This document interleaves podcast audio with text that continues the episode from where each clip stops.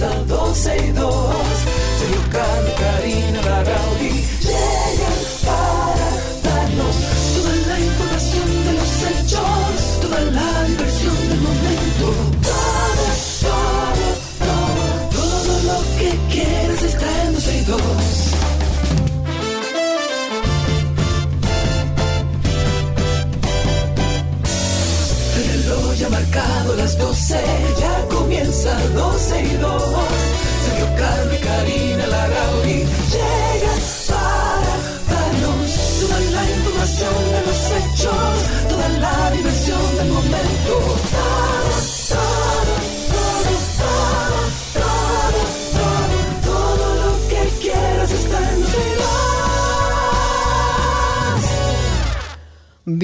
Bienvenidos a 12 y 2. Gracias por la sintonía. Hoy es un día de rendición de cuentas. Bueno, ya nos rindieron cuentas, pero nos nosotros vamos a evaluar un poquito.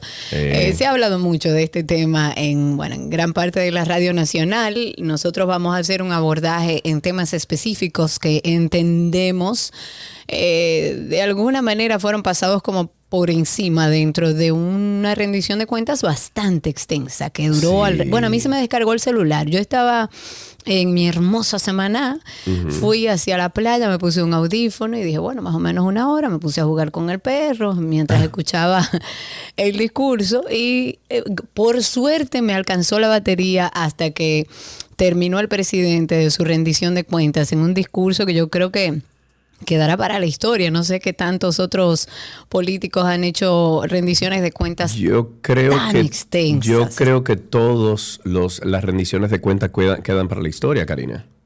No, no, todas, evidentemente. Sí. Yo digo a nivel de tiempo que se utilizó para rendir cuentas. Eh, fue no creo la que haya, rendición por lo de menos en cuentas los más últimos- larga. Exacto. Sí. A eso me refiero. Entonces, abordaremos esos temas. Yo quiero, me encantaría que la gente participe porque es bueno también tomar el pulso de qué opina la gente con respecto a esta rendición de cuentas, si la vio, si no la vio, si hay algo que le llamó la atención. Así que bueno, vamos a compartir un poco de eso. Nuestro amigo Sergio Carlos hoy está complicadísimo Sí, de tengo- salud. Tengo una gripe. Gracias a mi hermana Lucien, que me vino a visitar aquí a Punta Cana el miércoles pasado. Ella no me dijo nada, que tenía la gripe esa mala. Llegó, yo la vi, feliz de verla, le doy un abrazo y un beso. Y cuando me separo de ella, que le digo hola, me dice, "Ah, Quinta". digo yo, ¿tú tienes gripe? Me dice, sí, digo yo, Lucien, ¿y por qué tú vienes si tú tienes gripe? Bueno, ¿Por qué y va a aunque dejar se de ir? puso- Súbete esas defensas. y a- no, Karina, a mí no me da gripe. A mí me da gripe cada dos años, tres años. A mí me da gripe muy poco y me enfermo muy poco. Pero esa gripe está malísima. Ya he hablado con muchísimas personas, eh, más de 20 personas, que me han dicho, conchale, me dio hace dos semanas y tuve anda tumbado una tres, mala, cuatro días. mala, mala. Sí. Así que a trabajar en, en, en apoyar a nuestro sistema inmune, porque anda una gripe bastante complicada. De hecho, tengo una amiga con su hija con influenza, anda también eh, influenza. Así que bueno, a prestar atención y a trabajar con nuestro sistema inmune. Hablemos un poco de rendición de cuentas, hablemos sobre temas eh, específicos. El presidente de la República dijo que eh, que está comprometido, que está reafirmado su compromiso de impulsar iniciativas y proyectos que garanticen la creación de empleos. Creo que en eso se ha trabajado desde la base y con todas las inversiones en proyectos venideros, evidentemente el tema empleo es un tema importante. También habló de ayudas al emprendimiento femenino. A mí, y quiero hacer un, digamos que un pequeño pare aquí, porque me llamó poderosamente, la- bueno, a ver, esperaba un poco más en vista de que justamente el presidente Luis Abinader, eh, si hay un tema que tiene pendiente en su gestión, es el tema mujer. Luis Abinader, el hoy presidente de la República, cuando estaba en medio de campaña, se apalancó mucho del tema mujer, habló de todo, incluso de tres causales a las que nunca ha apoyado después que llegó a ser presidente. Lo más que ha dicho es que sí, sí, sí, él está de acuerdo con que las eh, causales vayan. Sin embargo, en su campaña fue bastante claro con respecto a este tema que no hemos visto que se ha desarrollado y llama No, mucho la todo el atención. mundo, espérate, que todo el mundo se ha limpiado la mano, sobre todo el PRM, que se ha hecho, ha hecho como Poncio Pilato, que se ha lavado sus manos, después que se pasaron tres o cuatro candidaturas o, o- o contiendas electorales diciendo que sí, que las tres causales, que las tres causales, que el barrilito, que el cofrecito. La mujer en general fue un tema de campaña del hoy presidente Luis Abinader. Entonces, llama negativamente la atención que en un discurso que abrimos este programa diciendo que fue yo creo que uno de los más extensos que por lo menos en mi vida adulta yo he vivido. Es que voy, te repito y te, y te, eh, te corrijo. Eh, ha sido el más extenso de toda la historia de República Dominicana. Perfecto. Ahí tenemos entonces eh, la rendición de cuentas más extensa de la historia de la República Dominicana. Y el presidente no creo que haya durado más de tres minutos hablando sobre el tema mujer. Y duró tres minutos hablando por encima del tema de la mujer. Cosas que me generan preocupación. De las cosas que mencionó fue que iba a garantizar empleos para las mujeres, las ayudas al emprendimiento femenino, habló de beca, eh, perdón, de becas, de asistencias sociales específicas, de oportunidades de progreso en todos los ámbitos, que al final son cosas eh, realmente amplias que no nos dan una idea de qué y cómo se está trabajando. Muy ambiguas. Sí. Citar una partecita que dice. A las mujeres dominicanas quiero decirles una vez más. No, tiene que, ustedes- vocear porque él voció durante casi el, el discurso. Bueno, entero. pero está bien, eso es parte No, de... Y, no, y hay que hay que aplaudirle vocear. que estuvo bastante enérgico en, en el proceso durante tres horas. Señores, el que hace este tipo de trabajo sabe que hablar durante tres horas agota. Y Sí, mucho. claro. Entonces él habló de, de ese tipo de cosas. Quería citar una parte que la verdad yo lo hubiera obviado. Él habla de que a las mujeres dominicanas, y cito, quiero decirles una vez más que ustedes son el principal objetivo de las políticas públicas de este gobierno. Bueno, entonces, ¿por, ¿Pero qué, dónde? por qué no se reúnen entonces en, ¿En el partido y dicen que las tres causales van y lo, y lo aprueban? ¿Por Pero qué entonces? ¿cómo? O sea, más allá de esto que ha dicho el presidente, él lo que habló fueron de estadísticas, que creo que tú también las tienes ahí, amigo, porque fue Sí. parte de, de lo que te llamó la atención. Sí, sí. Están las estadísticas que, como siempre, las estadísticas dicen que todo va bien. Bueno, dice entonces que el promedio anual de los femini- feminicidios durante los 15 años anteriores a su gestión eran de 96 eh, eh, y en los últimos tres años ha bajado a 75 para una disminución de un 22%. Abinader también dijo que aumentó en un 767% de la capacidad de respuesta de las nuevas casas de acogida o refugios del Ministerio de la Mujer, en las que el 2022 fueron albergadas 1.618 mujeres con sus hijas e hijos, ofreciéndoles así protección en un ambiente cálido, seguro y confiable, al tiempo que se ofrecieron 142.894 atenciones legales y psicológicas a mujeres afectadas por la violencia y 8.715 rescates a víctimas en riesgo. Te hago una pregunta. A ver. ¿Dónde dice ahí, dónde dice ahí qué es lo que se va a hacer con la mujer? ¿No? ¿Cuáles son las políticas? No, eh, él lo, lo Él- único que dijo ahí fue y mencionó algunas estadísticas que, según el gobierno actual, dicen que están está funcionando mejor. porque está bajando algunos de, de esos eh, índices. Exacto. Y lamentablemente, y aunque sea cierto, habría que investigar la realidad de estas estadísticas, pero aunque sea cierto, lo que se siente es distinto, lo que vive la mujer dominicana es distinto. Y me preocupa todavía más con todo el respeto, primero a la figura de la primera dama y segundo a la religión que ella ha decidido llevar. Yo he dicho muchísimas veces, y el que me conoce lo sabe, que yo soy de las que dice que el ser humano es espiritual y tiene que buscar la manera de comulgar con esa espiritualidad. Si usted decide que es a través de una religión, yo se lo aplaudo. Pero no y todo el mundo que va, hacerlo. pero no todo el mundo va a seguir con, o sea, no todo el mundo va a seguir ese eh, eh, esa religión o, No, es que la religión es personal. Eso es Exacto. una búsqueda personal. Entonces me preocupa todavía más que el presidente diga que ese gabinete está como sabemos, encabezado por la primera dama y que ellos están trabajando y seguirán trabajando en que las uniones tempranas no sucedan, en que el abuso contra la mujer. Sin embargo, dentro de su discurso no dijo nada de lo que se está haciendo, habló de que ellos salen a educar supuestamente, a impactar en diferentes comunidades, que no sé cuál es el abordaje a nivel educativo en estos temas, porque sí lo encabeza la primera dama, incluso dicho por el mismo presidente, ella no está de acuerdo con las causales, ella es una persona muy religiosa, lo cual se lo aplaudo, pero la religión, y no es algo que debe sorprender a nadie, ha sido un entuerto en los procesos educativos y el empoderamiento de nuestras niñas. Hoy en día aquí nos educa en nuestras escuelas y en nuestros colegios sobre temas de sexualidad porque la religión ha estado opuesta históricamente a, que esto suceda. Entonces, como sabemos el perfil religioso de nuestra primera dama, como sabemos que ella no está de acuerdo con las tres causales, dicho por el mismo presidente, como sabemos todo eso, hubiera sido interesante que el presidente nos explicara a nosotros, a nosotras las mujeres, con las cuales tiene una gran deuda, ¿Cómo es que él va a hacer eso?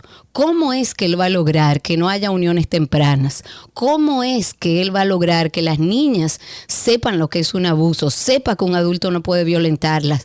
De la única manera que eso se logra es con educación. Y lamentablemente, y con todo el respeto que me merece la primera dama, una mujer que me parece extraordinaria, no creo que ella sea la persona que eh, adecuada para encabezar un gabinete, que lo primero que tiene que hacer es generar políticas alrededor de la educación de las niñas de nuestro país y de las mujeres de nuestro país. Y lamentablemente desde la religión eso no se va a lograr. Ese caso en específico es para resaltar evidencia que el presidente este tema no quería hablarlo mucho porque sabe que tiene una deuda con la sociedad y da pena que ni siquiera pudo esbozar en una rendición de cuentas la más larga de la historia cuáles son las políticas claras y establecidas para defender a la mujer y para empoderar a nuestras niñas, porque casa de albergue no nos interesa. Eso al final es reactivo. Bueno, hay un problema, yo tengo que llevarla a algún lado. No, ¿cómo vamos a lograr de que no lleguen a esas casas de albergue? Esa es la pregunta. Seguimos hablando del discurso sobre el desempleo. La tasa de desocupación abierta, o sea, empleos en los jóvenes, descendió en el 2022, colocándose en 8.7, 8.7, el porcentaje más bajo en los últimos siete años. El jefe de Estado dijo que del total de la población ocupada en empleos formales privados, eh, 625.924 jóvenes entre 18 a 30 años y que esta cifra representa el 38. 12% de la población total ocupada, total ocupada. Este dato establece un crecimiento del 40% con relación al 2020, cuando este indicador se colocaba en 447.913. Yo lo que no sigo entendiendo, y son cosas que siempre hemos hablado aquí en el programa, es cómo es que todos estos porcentajes siempre demuestran un, un movimiento positivo pero como que la gente no lo siente. Bueno, lo que pasa es que yo creo que eh, uno de los grandes logros de este presidente y de este gobierno es el tema económico. El tema económico que se ha manejado muy bien y conozco y sé de la calidad profesional de muchos que hoy están insertados en la vida pública o trabajando a nivel público, pero que vienen del sector privado, que son personas de una capacidad extraordinaria y que han manejado adecuadamente el país en, vista de todas las crisis que ha tenido que vivir este gobierno. Pero no necesariamente, señores, lo vivíamos con el PLD, que todos los años nos decía que el PIB, que la economía dominicana, sí, pero si eso no repercute en los ciudadanos, el trabajo no está bien hecho. Si usted no tiene planes a corto y a mediano plazo para que la gente empiece a vivir con otra calidad de vida y está esperando que todo lo que usted está planteando a nivel estructural suceda, entonces vamos a seguir muchos años en esto. Pero sí hay que felicitar al gobierno en temas económicos porque frente a todo lo que ha tenido que vivir no solo la República Dominicana, sino el mundo. Exacto. O sea, los números al fin del día están positivos. la inversión extranjera es, eh, la verdad es que hay que darle un aplauso al gobierno porque ha captado mucha inversión extranjera para que venga a nuestro país, para que sean generadores de empleos. Esa es una parte que hay que aplaudírsela al gobierno. Incluso las cuentas que antes estaban en negativo, hoy en día están positivos. A mí me enseñaron unos documentos eh, importantes del, del Estado, Karina hace unos meses atrás, creo que te lo comenté en privado, eh, donde hay, hay, muchas cuentas que se dejaron en negativo en el, en el pasado gobierno y al pasar a esto, ellos han ido depositando y depositando donde ya tienen un aval, o sea, tienen un, una amortiguación ¿no? de económica de, del país.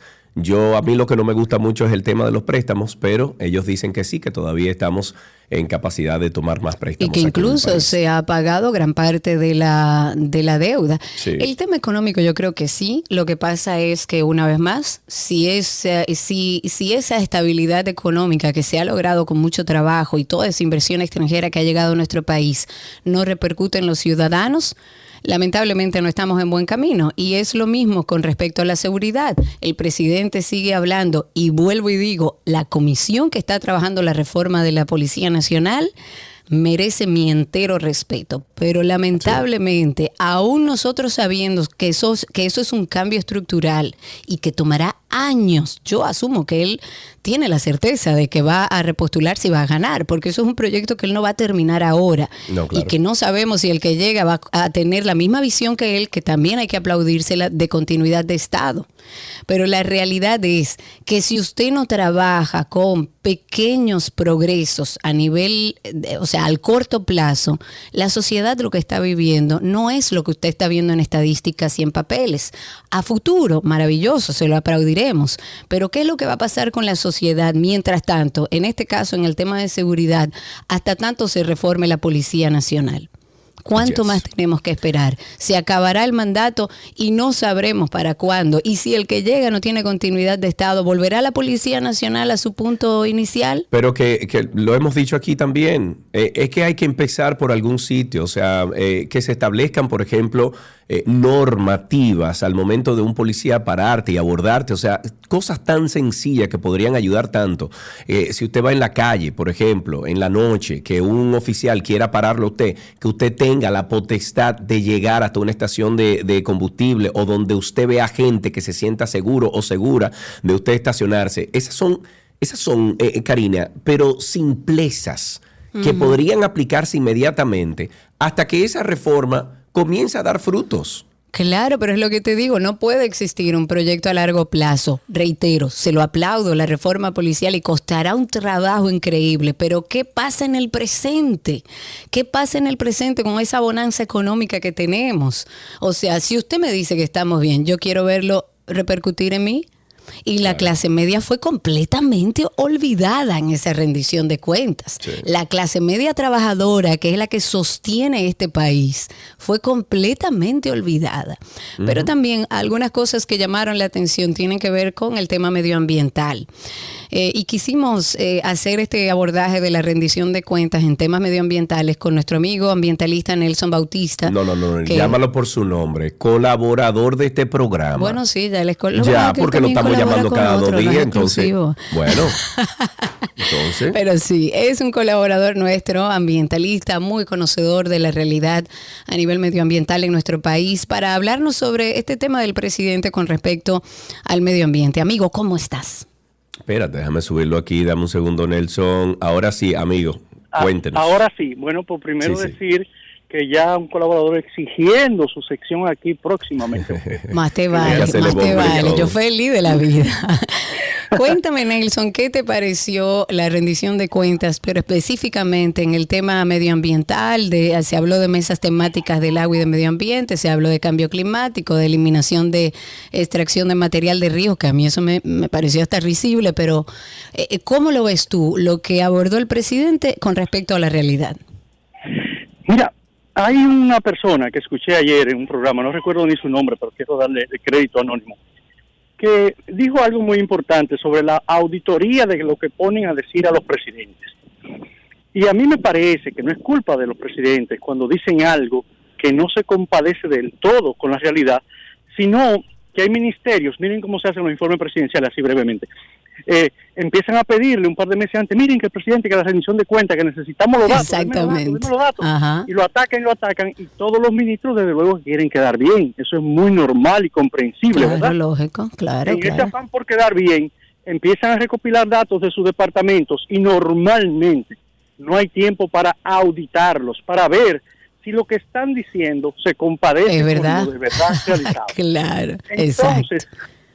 Le mezclan a los presidentes esas cosas. Entonces, puedo, para ir por lo muy positivo, que es verificable, está la cantidad de permisos y de instalaciones para plantas eh, ecoamigables, o sea, plantas solares, eh, molinos de viento, o sea, energía eólica, y otras de menos, digamos, menos impacto, pero eso, Impacto. eso es eso es verificable. Hay muchos procesos de eso que se están dando, eso es muy positivo y es bueno que se siga incrementando tal como lo ha prometido eh, el presidente de seguir apoyando esa esa Sí, área. pero, Nosotros pero lo que veo, lo que veo es, eh, es que cada vez que él dice que sí, que estamos aumentando en la capacidad de la de ¿cómo se llama esto? de, de la energía renovable, etcétera, es para un grupito, no todo el mundo Pero puede yo no sé para quién, para el que quiera ir a poner una cosa Bueno, con paneles solares, mira, no para no para el que compra su te panel, digo- porque ahora no están haciendo la vida imposible. Entonces, por eso te digo, por ejemplo, en CEPEM, que instalaron y, y están dando luz,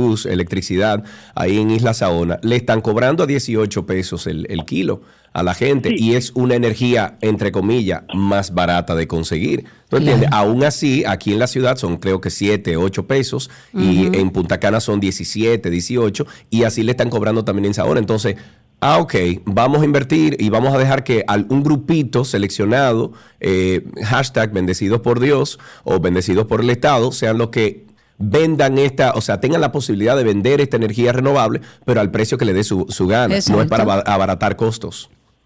Sí, en efecto, lo que pasa es que él se refiere a grandes plantas solares y, y en algún momento, en la medida que la competencia de, de- de energía eólica, energía solar y energía hidroeléctrica va fluyendo, debe de irse abaratando los costos, pero eso no es a corto plazo. ¿eh? Por lo menos lo que eso ayuda es con la que se frene un poco la fiebre de instalar generadores a diésel, a full oil, a carbón, etcétera, etcétera, sino que se trate de buscar, se sigue buscando plantas de generación continua ecoamigable, pero mientras tanto nosotros tenemos el compromiso como país, la meta de llegar por lo menos a un 30% de generación limpia. Entonces esa parte fue el componente positivo. Eh, Ok. Lo otro, lo otro que le ponen ahí y no le dan los números es que tú te vas, por ejemplo, al tema de áreas protegidas y él dice se intervinieron 19 áreas protegidas. Y se ¿Qué significa eso? Me pregunté eso, yo. Eso significa absolutamente nada, porque eso no es una Ok. mentira. Eh, entonces Claro. le pusieron a decir algo que no era. Eh, eh, se ha intervenido, eso se mide en cuánto se invirtió. Y yo reto a cualquiera del gobierno que muestre cuánto invirtió el Ministerio de Medio Ambiente el año pasado y el antepasado en el capítulo área protegida. Los reto a que lo busquen. Ajá. Que no Ajá. Para empezar, los 20% guarda, los de guardaparques, los guardaparques lo tienen cogiendo, bueno, las de Caín, para empezar. Oiga, no llega a un 20% de la inversión programada, con eso le estoy diciendo todo. Entonces, intervino una caseta que se remozó en el Parque Jaragua, se remozó la entrada de Pelempito, el Banco de Reserva remozó la entrada de, de- del Morro, del Parque Nacional El Morro. Eh, ¿Cuál Ujú. otro mencionaron? Creo que mencionó cuatro, señores, esos son temas cosméticos, casi ecoturísticos, de visitación. En la práctica, las casetas de los guardaparques del, de los grandes parques nacionales de este país Se están cayendo. Inhumanas. Inhumanas. Se están están en cayendo. condiciones deplorables. Los guardaparques siguen en la misma esperando un aumento salarial que se le ha prometido y anunciado 10 veces y al mes de, de febrero tampoco lo cobraron. Esa es la verdad pura y simple. Claro, no pero lo sabemos. a decir algo que no es. ¿Qué verdad dijo? Creamos dos áreas protegidas nuevas. Una, Lomas Ujú. Siete Picos, ahí en Villa Altagracia, lo cual es una buena iniciativa, aunque todavía no tiene vigilancia, y la otra, Laguna Prieta en Santiago, igual otra buena iniciativa que tenemos años en eso, pero que todavía también necesita intervención. Entonces lo pusieron a decir algo que no se compadecía del todo. Que no es cierto. Yo recuerdo que yo estaba escuchando el discurso, Nelson, y por supuesto tenía a mi familia, la decía mentira. Y decía, muchacho, ¿qué es lo que te pasa? Y yo, esto es mentira. Y con relación a la eliminación de extracción de materiales de los ríos, ¿qué tú opinas sobre lo que dijo el presidente? Parecería que ellos lo tienen en control ya, como que hay 50 personas que están sometidas a la justicia y presos por esa situación. Miren, eh, desde la, eh, el presidente ha dicho, nos ha dicho al- a los ambientalistas que en algún momento hemos interactuado con él, que, que una de sus metas es eliminar la extracción de materiales de los ríos y es una meta que nosotros aplaudimos, apoyamos y esperamos que sea posible. Sí. Sin embargo, ahí voy a lo otro, en la práctica sigue ocurriendo que licencias dadas, permisos ambientales dados para encauzamiento, canalización del río, cuando Karina estaba de viaje hablé con Sergio de eso, en el caso del río Yuna, por ejemplo. Sí.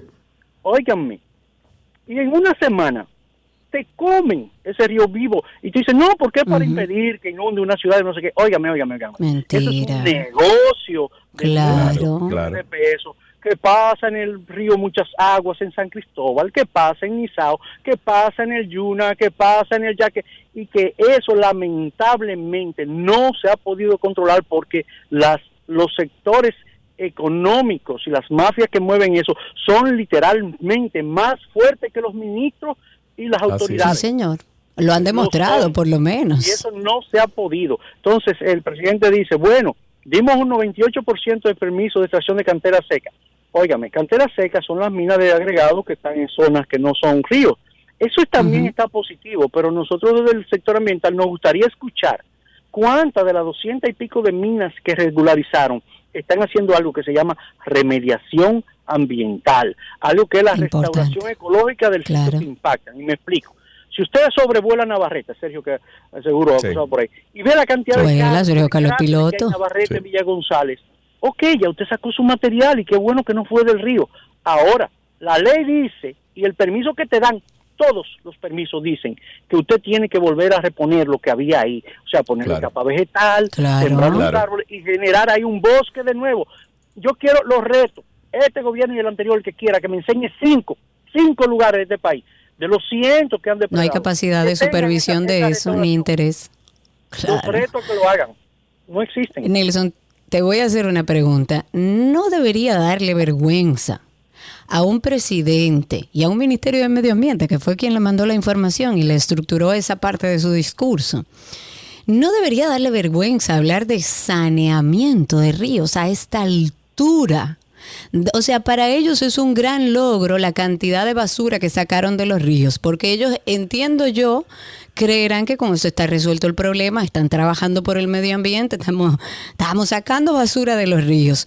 Pero eso para mí es un trabajo chino. Es más, yo aquí en el arroyo de Isabela he dicho, no vengan más a recoger basura, porque es que esa basura va a llegar ahí todos los días. Ese- el problema no es eso, eso es un síntoma. Claro. Ahora lo que pasa es que eso es lo que se ve hacia afuera, vienen con Es camiones, una sacan consecuencia cosas. en realidad. Entonces, ¿No debería darle, Nelson, vergüenza a un presidente hablar de esto como un logro? Mira, si existiera una auditoría de esos documentos que le dan para discurso, ese auditor debía decirle, presidente, averígüeme quién le dio estos datos y suspenda, lo cancele, lo amoleste, amoneste, lo haga algo. ¿Por qué?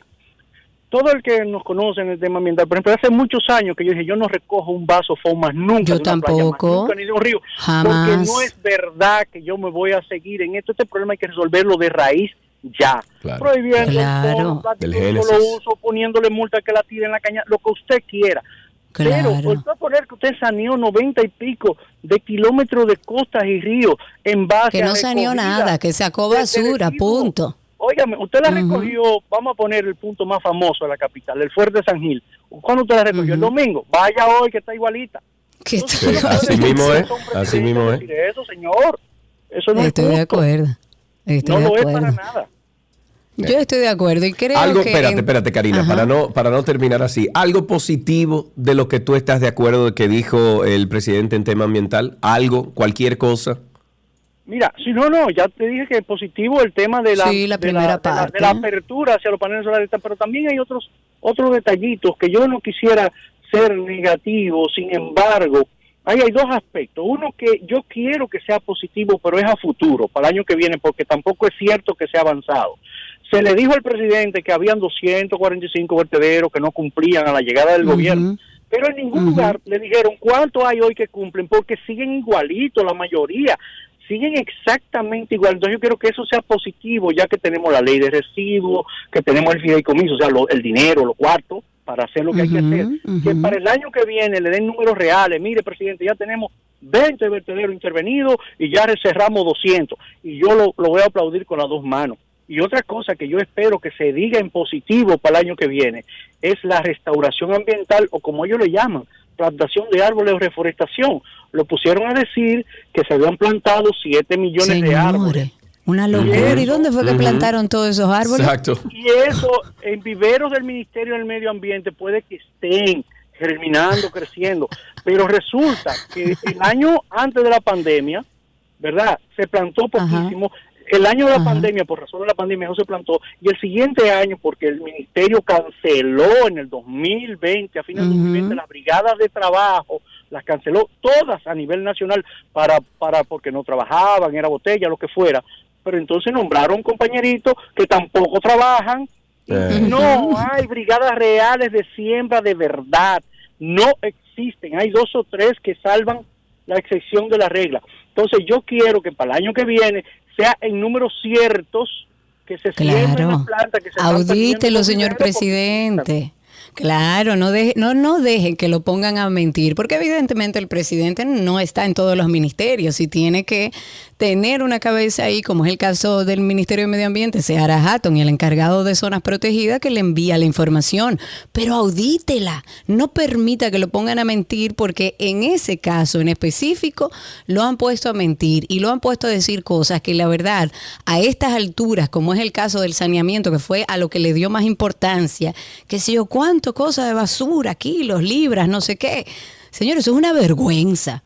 Eso es un síntoma de que el Estado, históricamente, no este, históricamente, no ha prestado atención a los desechos, no ha iniciado ni siquiera un proceso de educación en la población del tema de la basura. Debería darle vergüenza a estas alturas hablar de recogida de basura en las playas. Es más, hoy en día todas las fundaciones que existen de, que de recoger basura y que yo qué, con, con excepciones de algunas, es un negocio. Van y buscan patrocinio y recogen dos o tres cositas y la basura vuelve y va a volver permanentemente hasta que desde el Estado, hasta que desde el gobierno no lo tomen como un plan no, no de vayan, gobierno. no vayan a la raíz del problema. Nelson, muchísimas gracias siempre por tomar nuestra llamada. Un abrazo para ti, amigo. Nos vemos por ahí y cuídate, gracias que esta gripe, mira, cuídate, Nelson, que esta gripe anda duro en Santiago.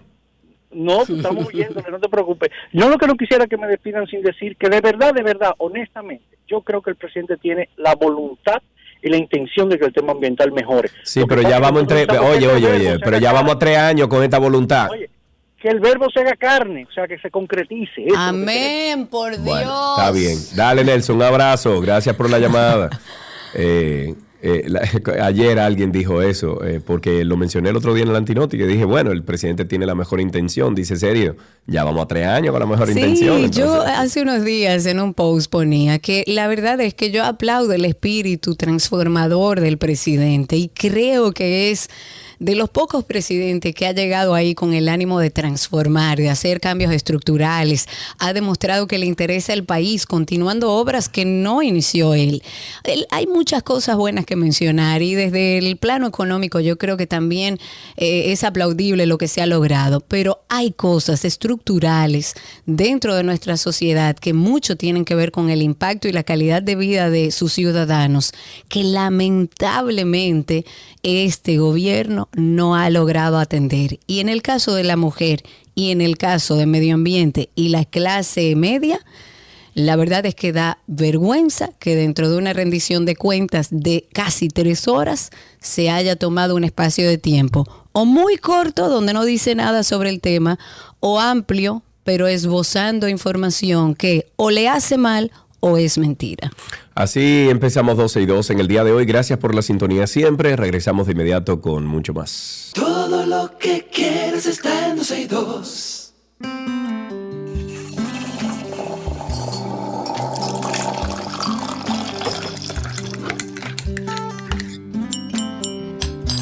Ay, qué rico cuando suena esa campanita y digo esa cucharita en este Cucharita, caso. Yo con sí. mi cafecito aquí ya listo. Vamos a abrir los teléfonos. Vamos a permitir que nuestra audiencia diga, ok, usted se bebió su cafecito esta mañana y qué pensó de, Mira. de la rendición de cuentas de nuestro presidente con su café en mano. Me está funcionando que hice un hice un French press, ¿verdad? Una prensa francesa. Y la guardé en un, eh, como me dijeron ustedes, en un contenedor de esos de los que eh, conservan la temperatura sí, y qué sé yo claro. qué. Y me está funcionando. Tengo dos días tomando del mismo café y no hay problema. No, un café del otro día. ¿Cómo se nota que Ah, Karina, es que entonces- Del entonces otro pierdo- Día, recalentado. Pero es que entonces pierdo el café porque hay una Hazte cantidad. menos. Mm, no sé si funcionaría el French press así. Vamos a ver qué opina la gente, cómo fue su café de esta mañana, qué pensó del discurso, más bien de la rendición de cuentas al 829-236-9856. Mi primer café fue hablando con Abinader, diciéndole a Abinader, mira, déjame explicarte algo. Como pensando en la cabeza que él y yo nos sentamos después de la rendición de cuentas, que no debe ser nada fácil, la verdad, pero indiscutiblemente quedaron cosas ahí pendientes y siguen cosas pendientes en este gobierno. ¿Cómo fue su café de esta mañana? Al 829-236-9856. 829-236-9856 a través de Twitter Spaces también. Por ahí pueden solicitar ser hablantes. Ahí veo muchas caras conocidas. Ani, Clara, Celso, Josuel, Clary.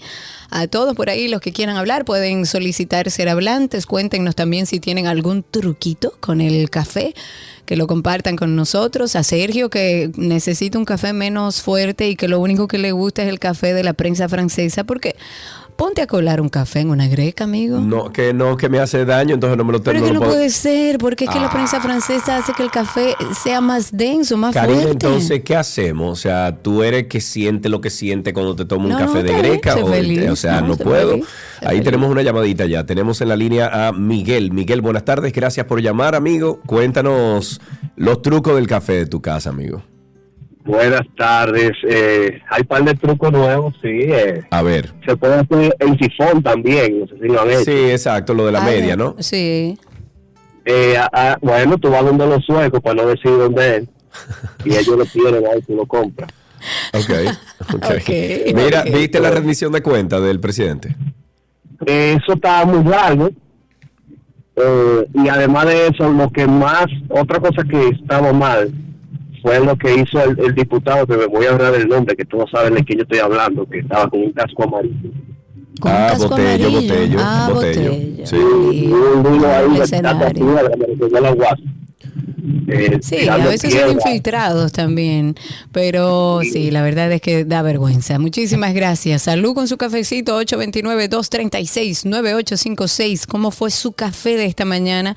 Vamos a levantar a Ceci, que la tenemos aquí en Spaces, y luego pasamos al teléfono, que ahí tenemos otra llamada. Ceci, ¿cómo estás? Cuéntame cómo fue tu cafe- cafecito de esta mañana. Hola, buenos días, digo buenas tardes ya. Eh, mi cafecito fue súper agradable porque yo me siento en mi balconcito a ver el amanecer, Ay, acompañada de mi, de mi negrito de cuatro patas y peludo y de mi negrito que se toma. Pero oye, quería decirle, hacer una observación a Sergio y a ti misma también. El asunto con la prensa francesa es casi lo mismo que con todas eh, las demás máquinas o cosas que uno usa para Eso hacer es el lo que café. Es la, es la cantidad de polvo que pone. Yo tenía que usar prensa francesa cuando andaba dando vueltas por el mundo porque era lo más práctico y aprendí eh, cómo manejarla. Entonces todo depende de la cantidad, de lo fino que el polvo haya sido molido y de la cantidad de polvo que eches en el envase antes de Ah, echarle el agua. oye, una vez que le echas, Sí. una vez que le echas el agua caliente al polvo, eh, si puedes muévelo un poquito y déjalo reposar. Sí, pero así es le que lo pones hago. la tapa y lo dejas reposar. Bueno, pero no le eches mucho polvo si no quieres muy fuerte. Exacto, entonces lo que tú tienes que hacer a la prensa francesa, ponle menos cantidad del polvito de café. Ok, y menos Y- cantidad de agua también para que así entonces vaya No, de y acuerdo. más de agua para que te quede más no, aguadito. porque entonces ahí está el desperdicio. Ah, pollo. Pollo Entonces voy a echarle mitad y mitad, o sea, voy a echarle la mitad de lo que yo le he hecho ahora mismo, que es lo que recomienda la prensa, de fre- eh, prensa francesa, y la mitad de agua para que me salga la mitad de café. Es así, tienes Exacto, razón. exactamente. O sea que bien, gracias por eso. Aquí tenemos una última llamada, tenemos a Johanny en la línea. Buenas tardes, Johanny. Buenas tardes, ¿cómo están ustedes? Muy bien, ¿y, vo- y vos? Excelente, muy, muy bien. Eso es gracias. bueno. Cuéntanos, cuéntanos cómo te gusta el café, Johanny. Eh, ¿Sabes que Escuchándolo a ustedes, aprendí a, a primero calentar el agua. A mí me gusta de, de mi grequita Muy bien, tradicional. como a mí. Ay, y si sí, tiene el mango encanta. quemado, mejor. Eso suele pasar. Aquí Claro. tengo dos porque hay una más pequeñita que ya no tiene el mango, que en esa regularmente cuando me lo tomo sola, ahí es que lo cuelo. Y así, caliento mi, mi agüita primero y, y luego pongo mi cafecito rico. Lo tomo normalmente eh, desde que me levanto lo necesito, me siento en mi patio a contemplar así el cielo y demás. Eh, y un día como hoy era propicio uno, ¿verdad? Reflexionar sobre toda esa información que recibí ayer, casi tres claro. horas. Y, Sí. y bueno, eso hice esta mañana y, y, y bueno, fui al supermercado eh, entendiendo que muchas de las cosas que se habían hecho, eh, dicho ayer pues la iba a ver con el pollo, el plátano y demás, pero oh sorpresa, todavía parece Oh, sorpresa. que no. Parece que nosotros no como que sabemos mucho de todavía no. index. Como que todavía no, exacto. Gracias. Bien, bueno, pues hasta aquí cafecito en 12 y 2.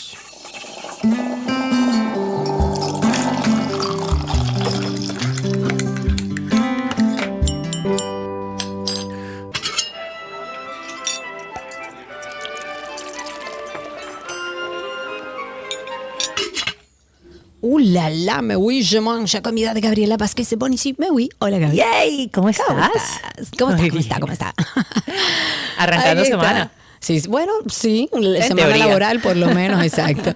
Aquí está nuestra querida Gabriela Reginato. Vamos a estar trabajando toda esta semana con el ingrediente puerro. Eso cabe en todo, Gaby. Eso está el Sí, arroz no, blanco, échale no, puerro. No, ¿no? Puerro, no déjame puerro. decirte. El puerro, pero el que conocemos como puerro ancho, puerro chino, algunos le dicen puerrón, Que es este, consta, pertenece a la misma familia del ajo y la cebolla, pero, y a del puerro fino, pero a diferencia, ponte tú, del puerro, sus hojas son bien largas y son planas en vez de tubulares. Y la parte de abajo, lo que se conoce como la parte del bulbo, no es redondo, sino es cilíndrica. Eh, tiene un sabor muchísimo más suave que la cebolla, que el ajo e inclusive que el mismo puerro. Y se utiliza mucho, mucho en, en preparaciones de comida eh, oriental, eh, se utilizan las hojas y también la parte blanca. Inclusive hay recetas en, la- en las cuales utilizas ambos y otras que solo utilizas la parte blanca o la parte verde. A ti que no te gusta la cebolla, este puede ser un sustituto, por decir así, en cuanto a sabor, más no la textura, que yo sé que es lo que a ti te incomoda Ay, sí, es bastante agradable eh, y trabaja muy lindo. Así que vamos a estar trabajando esta semana con él. Y déjame decirte que tiene un alto, o sea, es alto en potasio, es alto en vitamina C, eh, sirve muchísimo y tiene muchas cualidades para, mm, o sea, que te ayuda a, a disminuir todo lo que es la, ter- la presión arterial alta, ayuda para la parte de todo lo que es el, lo diurético, de personas que tienen eh, retención de líquidos y demás, les recomiendan comer en este caso el puerro ancho o el puerro chino, eh, o sea que trabaja muy bien con la parte del sistema vascular. Eh, también a nivel digestivo, pues ayuda muchísimo a, a combatir la presencia de hongos y bacterias que tú sabes que nosotros tenemos natural en, en nuestro cuerpo. claro, claro. Ayuda al, al- al estreñimiento y también evita mucho las personas que sufren de flatulencia. Esto también ayuda, por ejemplo, el ajo, que hay personas que les caen súper mal. En este caso, el puerro ancho o el puerro chino o el puerrón, como se conoce, no tiene esa desventaja, por decirlo así.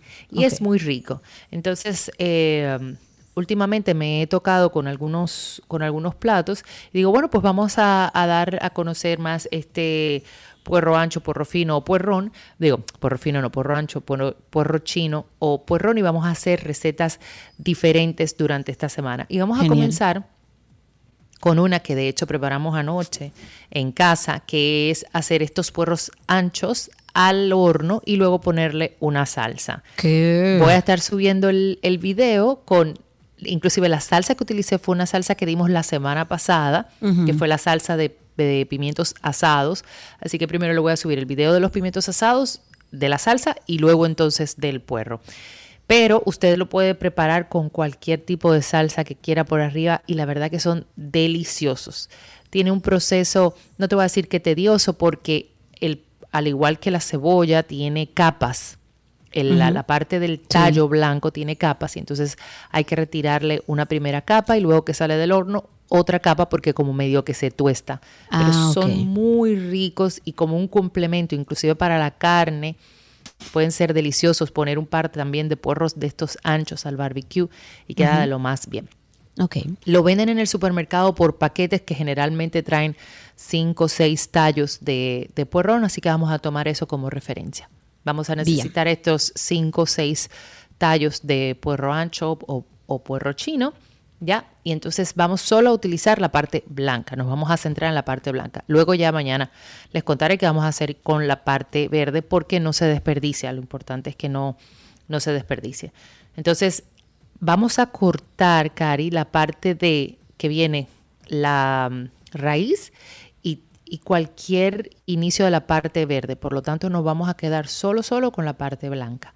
Y de aquí vamos a hacerle una tajadita en la primera capa para retirar esta primera capa. Necesitamos, aparte de, de estos 5 o 6 tallos, vamos a necesitar sal y pimienta al gusto, unas dos cucharadas de aceite de oliva y alrededor de media taza de cerveza. Puede ser cualquier tipo de cerveza. Yo utilicé una cerveza morena inclusive, eh, o sea que puede ir cualquiera, rubia, morena o de malta, de la que ustedes eh, gusten. De esta media, un- media taza aproximadamente. Luego, la salsa de tu preferencia, que en este caso utilicé la salsa de pimientos eh, asados, le puse un poco de nuez, en este caso vamos a hablar de una cucharada de nuez troceada y igualmente una cucharada de queso parmesano rallado. Una cucharada, que- dos, tres, cuatro, diez. Sí, eso la que nunca usted quiera. sí. nunca, de verdad, verdad que nunca es mucho. Nada que Bueno, sea con queso es mucho, a menos que no sea, tú sabes, un gorgonzola, un blue cheese, un que ahí no podemos pasar un poco. Sí, como que te, te rechina, pero bueno. Exacto. Aunque dicen que todo en exceso es malo, pero bueno. La, nada, vamos a tener los puerros limpios, ya como les expliqué hace un ratito, que le vamos a cortar la primera capa. Y estos puerros los vamos a colocar en un molde que vaya para hornos. Importante, eh, porque me pasó anoche que comencé con una temperatura más bajita que no me di cuenta, comencé en 375, realmente tenemos que poner el horno a 450 grados a 450 grados por 20 minutos para que se cocine. Ellos se van a hervir en esta salsa que vamos a, preparar. Entonces colocamos los puerros, le agregamos sal, pimienta, el aceite de oliva y luego le incorporamos la cerveza. En este caso, el orden de los factores de verdad que no altera el producto, puede hacerlo en el orden que usted quiera. Vamos a llevar los puerros, no tape su, su envase, sino llévelo en su molde normal y vamos a cocinar por 20 minutos. Luego retiramos y sí les recomiendo que dejen que se atempere un poco porque manipular los calientes son muy calientes. Claro. Se lo digo por experiencia porque me quemé anoche. Ya me quemé. Ay, bueno. Y entonces vamos a volver a retirar una próxima capa. ¿Por qué? Porque esta capa se pone algo dura y, y, y tú la muerdes y pareciera como si fuera como un plástico inclusive. O sea, queda, se, se- al tostarse, se queda como... No, bueno, tú no comes cebolla, pero te iba a decir como cuando la cebolla te queda ese, ah, esa capita finita que tú la muerdes y está como algo que no es agradable. Es decir, Ajá, se- claro. se- no, no digas claro porque tú no comes cebolla. No, pero- no, pero yo no como cebolla, pero te voy entendiendo cómo es. Exacto, entonces queda así como tostadita, retírenle esa capa. Vamos a colocar ya los puerros cocidos en un plato para servir y le agregamos la salsa por arriba. Podemos ponerle una salsa holandesa que quedaría espectacular. Tú que mencionaste un blue cheese, nosotros hemos dado diferentes en diferentes momentos salsas como la de blue cheese, como la de cream cheese en las en semanas pasadas que estuvimos hablando de cream cheese. Imagínate que le pongas un poco por arriba. También vamos a agregarle parte del líquido que, que se formó en la cocción del horno. Le agregamos las nueces picadas por arriba que puedes cambiar por nuez, o sea, por pacanas, por almendras, macadamias, pistacho, cualquier cosa crujiente que por piñones, eh, por semillitas de, de auyama que le va súper bien. Le agregamos el queso parmesano por arriba, un toquecito adicional si quieres de pimienta y voilà. Voilà. Y como Créanme siempre, que son deliciosos. Vamos a probarlo. Hay que probarlo. Yo voy a hacer el intento como para mi esposo y voy a coger un pedacito a ver si paso la prueba. Mientras tanto, recuerden ustedes que las recetas de Gaby siempre están en nuestra página. Usted- ustedes entran a 12y2.com, se van al enlace de recetas y ahí hay, bueno, 14 años de recetas. Hay hasta un buscador para que sea más fácil. 12y2.com. Gaby casi siempre carga las recetas en su perfil de Instagram, Gabriela, con doble L, gabriela.reginato, o a través de 12 y 2 también en Instagram. Gaby, gracias. Así es, voy a estar, como les dije, subiendo ambos videos para que se animen a preparar y si ustedes tienen alguna receta con puerro chino, puerro ancho o puerrón, por favor, ya saben, como muy bien dijo Karina, a través de las redes de 12 y 2 y de la mía, pues envíennos esa receta para nosotros compartir con el resto de la audiencia. Mañana. Perfectísimo. Un beso, Beso. grande, Gaby. Recuerden ustedes que Gaby además tiene las cuentas de Voila RD, que son mis maravillosos potes mágicos, Voila RD o Voila Café, que está ahí en Altos de Chabón. Hasta aquí nuestra receta del día.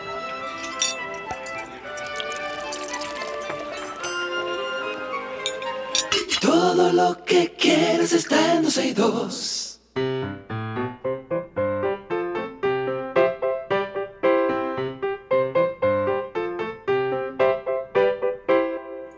¿Qué aprendiste en el día de hoy? Esas, esa cancioncita siempre le dice, por ejemplo, a jóvenes como Maximiliano, ¿qué es lo que suena?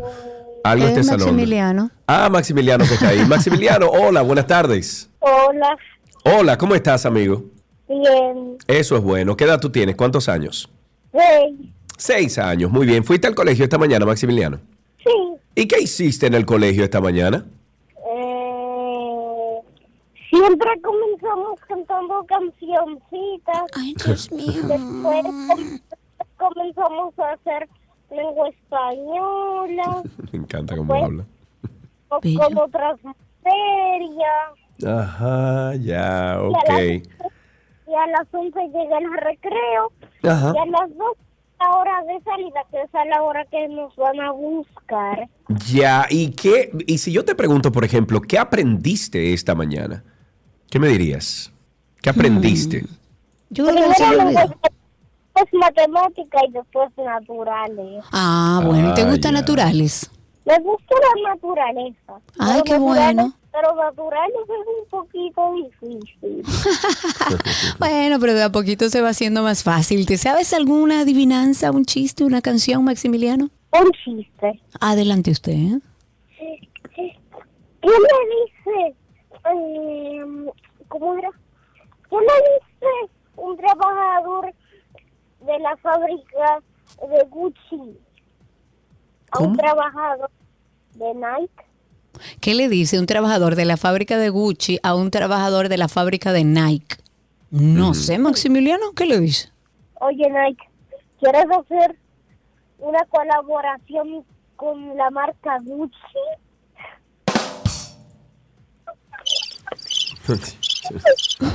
Él mismo se ríe. Vamos a dejarlo ahí. Yo creo que la mamá que está muerta de risa y dice, ¿cómo así?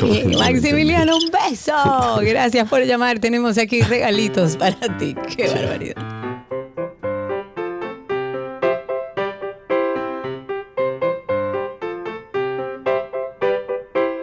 Todo lo que quieres está en 12 y 2.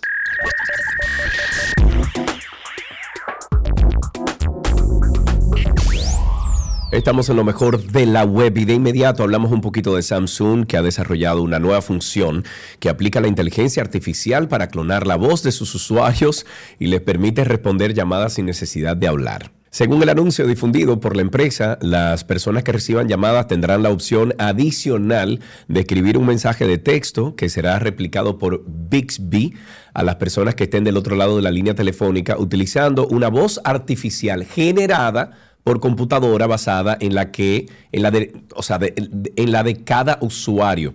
Esta característica se asemeja al uso que se le puede dar a otros software de inteligencia artificial gen- generativa que pueden leer mensajes. Las personas pueden personalizar la voz de Bixby y la función Text Call eh, por medio de la grabación de diferentes frases que serán analizadas por el asistente de Samsung para utilizar la voz y el tono de cada persona. La clonación de la voz del usuario es usada, eh, usada luego para responder a las llamadas en nombre de la persona, No. usando el mensaje de, bueno, que esa persona tenga que decirle al interlocutor y según la información brindada por esta compañía Samsung, al momento de producirse una llamada, junto a los botones usuales de contestar y colgar, se encuentra uno nuevo llamado Bixby Voice Call, que abrirá una ventana adicional en la parte inferior de la pantalla. La inteligencia artificial se encargará de escuchar la voz de la persona que realiza la llamada y la traducirá en un texto que el dueño del dispositivo podrá leer y responder por medio de un mensaje de texto que será leído por el asistente usando una voz artificial. ¿Una eh, qué, amigo? ¿Una no, no, yo no, yo no, ya yo no estoy de acuerdo con eso porque no, imagínate señores, no, señores. Imagina- o sea, mira. ya usted no sabe si le está hablando a la persona de verdad. Yo si recuerdo- esa persona que le escribió una carta de amor se lo escribió o se lo escribió la inteligencia artificial. tú. Usted Yo no sabe nada. ya? Yo recuerdo que un programa de radio de los Estados Unidos había un muchacho que, eh, ¿cómo se llama? Imitaba la voz de Obama, pero a la perfección. Y ellos llamaron a un senador para darle una lata y ese senador pensó que era Obama que lo estaba llamando. Entonces, con tecnología como esta, Karina, Es vamos a tener muchos casos de esos. A ver, déjame pensar en la parte buena. Y si tú y yo, por ejemplo, queremos irnos de vacaciones un mes, ¿puede la inteligencia artificial hacer el programa de Sí, radio? puede hacerlo, pero no tendrá, o sea, este tipo de comunicación que tú y yo tenemos, que a veces, no, mu- todo el tiempo rompemos el guion, no lo va a hacer la inteligencia. Entonces va a faltar el factor eh, personal. Orgánico, factor- digamos, personal, Exacto, el que le da a uno, el sello de uno. Bueno, hablemos un poco de un término, a ver si lo conocen, se llama la cárcel de Facebook.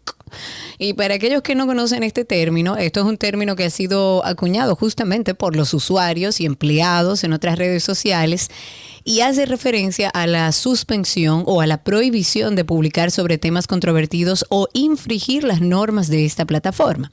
Lo que se ha anunciado recientemente es que, siguiendo las recomendaciones que fueron propuestas por el Consejo de Supervisión de Meta, que es, para que ustedes tengan una idea, un organismo asesor que es independiente y que fue fundado en el año 2019, y a partir de ahora Facebook explicará varias veces a los usuarios por qué ha eliminado una suya antes de ejecutar sanciones más duras, como por ejemplo la suspensión de la cuenta o la incapacidad de volver a publicar. El objetivo es evitar que los usuarios cometan el mismo error una y otra vez sin darse cuenta. En cambio, con el sistema anterior, un único fallo podría conducir a la suspensión de la cuenta inmediatamente sin apenas haber recibido, bueno, ninguna explicación. A mí, me han- a mí una vez me quitaron una publicación mía y de Fede, nos tomamos una foto, pusimos el teléfono ahí, nos tomamos una foto en la playa, estábamos en Punta Cana, celebrando nuestro aniversario. De hecho, está la foto ahí, yo no sé si tú recuerdas, Chiqui, pero óyeme, eh, no se le salió nada, él estaba con unos pantalones cortitos, o sea, un, un traje de baño corto. Y parece que la posición generaba, pero que realmente no se veía, realmente no se veía nada. Y simplemente Instagram me la tumbó. Oh. Y yo dije, pero ¿cómo así? Bueno, ahora lo que va a pasar con este nuevo sistema o con esta nueva política es que va a permitir que se den hasta siete avisos leves, como le llaman ellos, antes de imponer sanciones más graves al usuario o, bloquearle la publicación o suspenderle la cuenta. Ellos dicen que este sistema va a evitar que mensajes relativamente inocentes conduzcan inmediatamente a prohibiciones de publicación de 30 días, algo que, según el Consejo de Supervisión, ha afectado de forma injusta a muchos usuarios. Es como te van a chancear, para que sepas. Exacto. Te van a dar más oportunidades de, de corrección. Exacto, Ok, exactamente. así es mejor. Eh, invitándolos a todos ustedes a que participen de Karina y Sergio After Dark. Hay más de 70 episodios buenísimos. Tenemos un tema que de seguro usted va a decir, oh, eso me pasa a mí, mucha gente atravesando por una situación que quizás desconoce de qué se trata. Síndrome del burnout. puede tener consecuencias muy graves. Por eso es que estamos haciendo este episodio de hoy. Porque queremos evitar que la gente se queme. para identificar el síndrome de burnout, si se te hace difícil el descansar, poder dormir, tensión, dolores de cabeza, te enfermas con más frecuencia de lo normal. En mi caso, sentimientos de culpa, de que era una fracasada, de que no iba a poder continuar hacia adelante, un desánimo y un desinterés casi total en lo que trabajaba, un síndrome del impostor horrible, extremo. Karina y Sergio, After Dark. Karina y Sergio After Dark está en todas las plataformas de podcast. Nos pueden buscar en Google como Karina Larrauri Podcast o Sergio Carlo Podcast o sencillamente poner Karina y Sergio After Dark y voilà, ahí aparece todo. Hasta aquí, esto era lo mejor de la web, ¿verdad? Sí, Sí, hasta aquí lo mejor de la web en 12 y 2.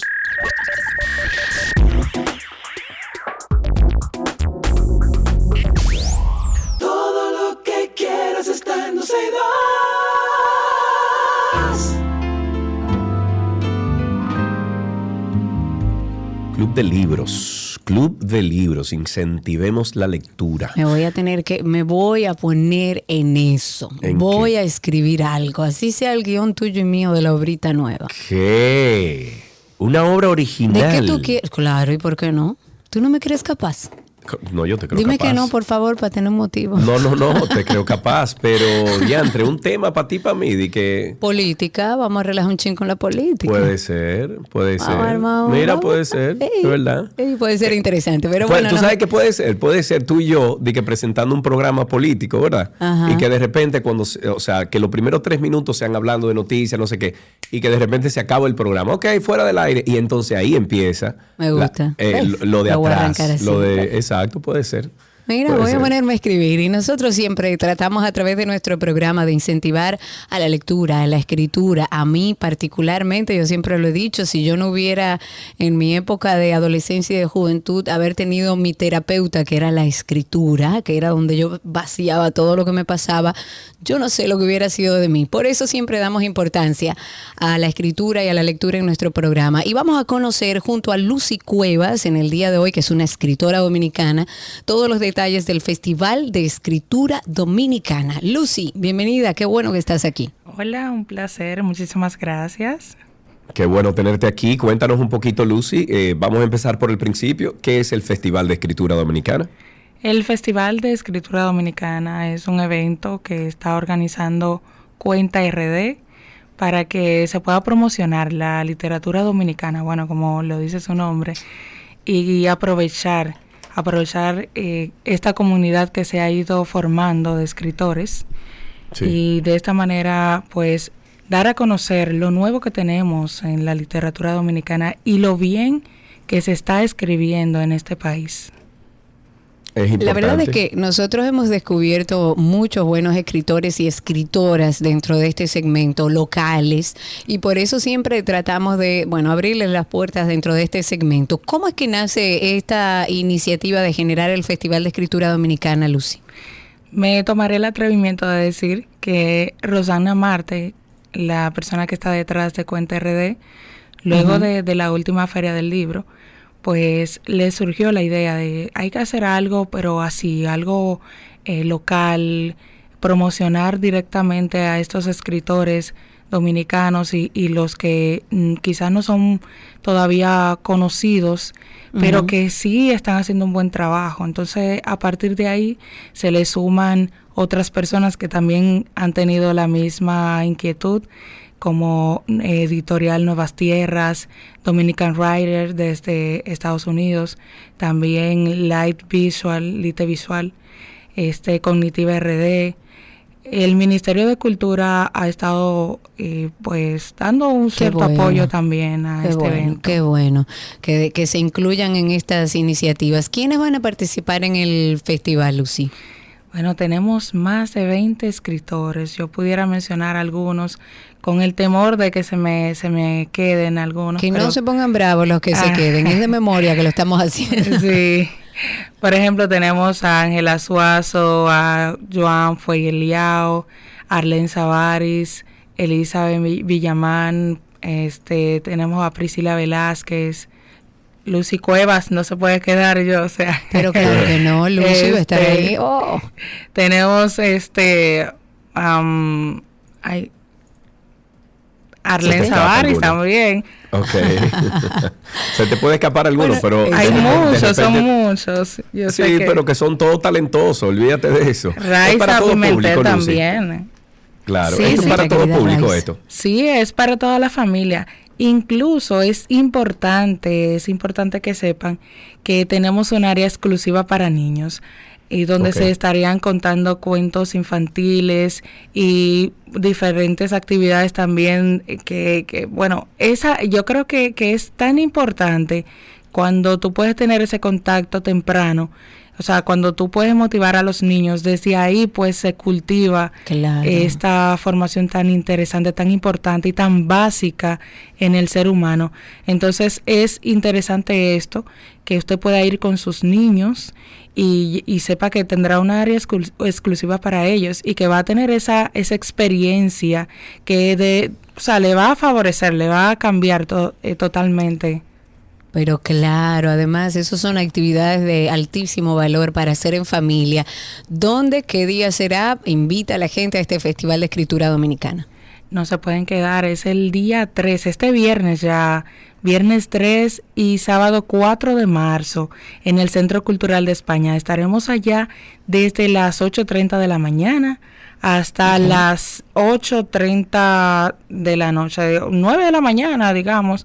Y de hecho, Exacto. En la página oficial del festival FES RD está el programa completo de las actividades. Usted puede verificar y saber qué, qué horario le gustaría más, porque ahí Claro, te- o qué ahí- actividad le llama más la atención, o si sigue alguna escritora o escritora dominicana que le interese ir a ver dentro del marco del Festival de Escritura, pues eh, pase por, y se lo voy a deletrear, aunque lo vamos a copiar a través de nuestro Instagram y Twitter. El usuario es arroba E fesd.rd, fest, terminado en d.rd. Los días, reitero, 3 y 4 de marzo en el Centro Cultural de España. Me encanta esta actividad, ojalá y podamos aprenderla junto a toda la familia. El viernes lo recordamos para que a nadie se le olvide. Y Lucy, por allá nos vemos. Gracias, gracias. Claro que sí, los esperamos. Gracias, Lucy. Un beso. Hasta aquí, Club de Libros en 12 y 2.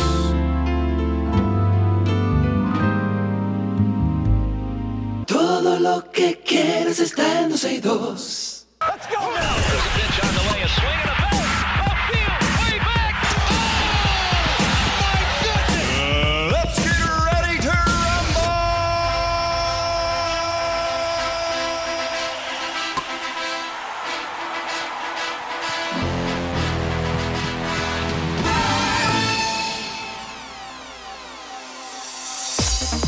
Ya estamos en deportes y arrancamos con el béisbol. El dominicano Manny Machado pactó una extensión de contrato de 11 años por 350 millones de dólares con los padres de San Diego. Bueno, que Dios se lo deje disfrutar. El Oh, antesalista había expresado a mediados de febrero que estaría optando por salir a la agencia libre luego de finalizar la temporada 2023 del béisbol de las grandes ligas.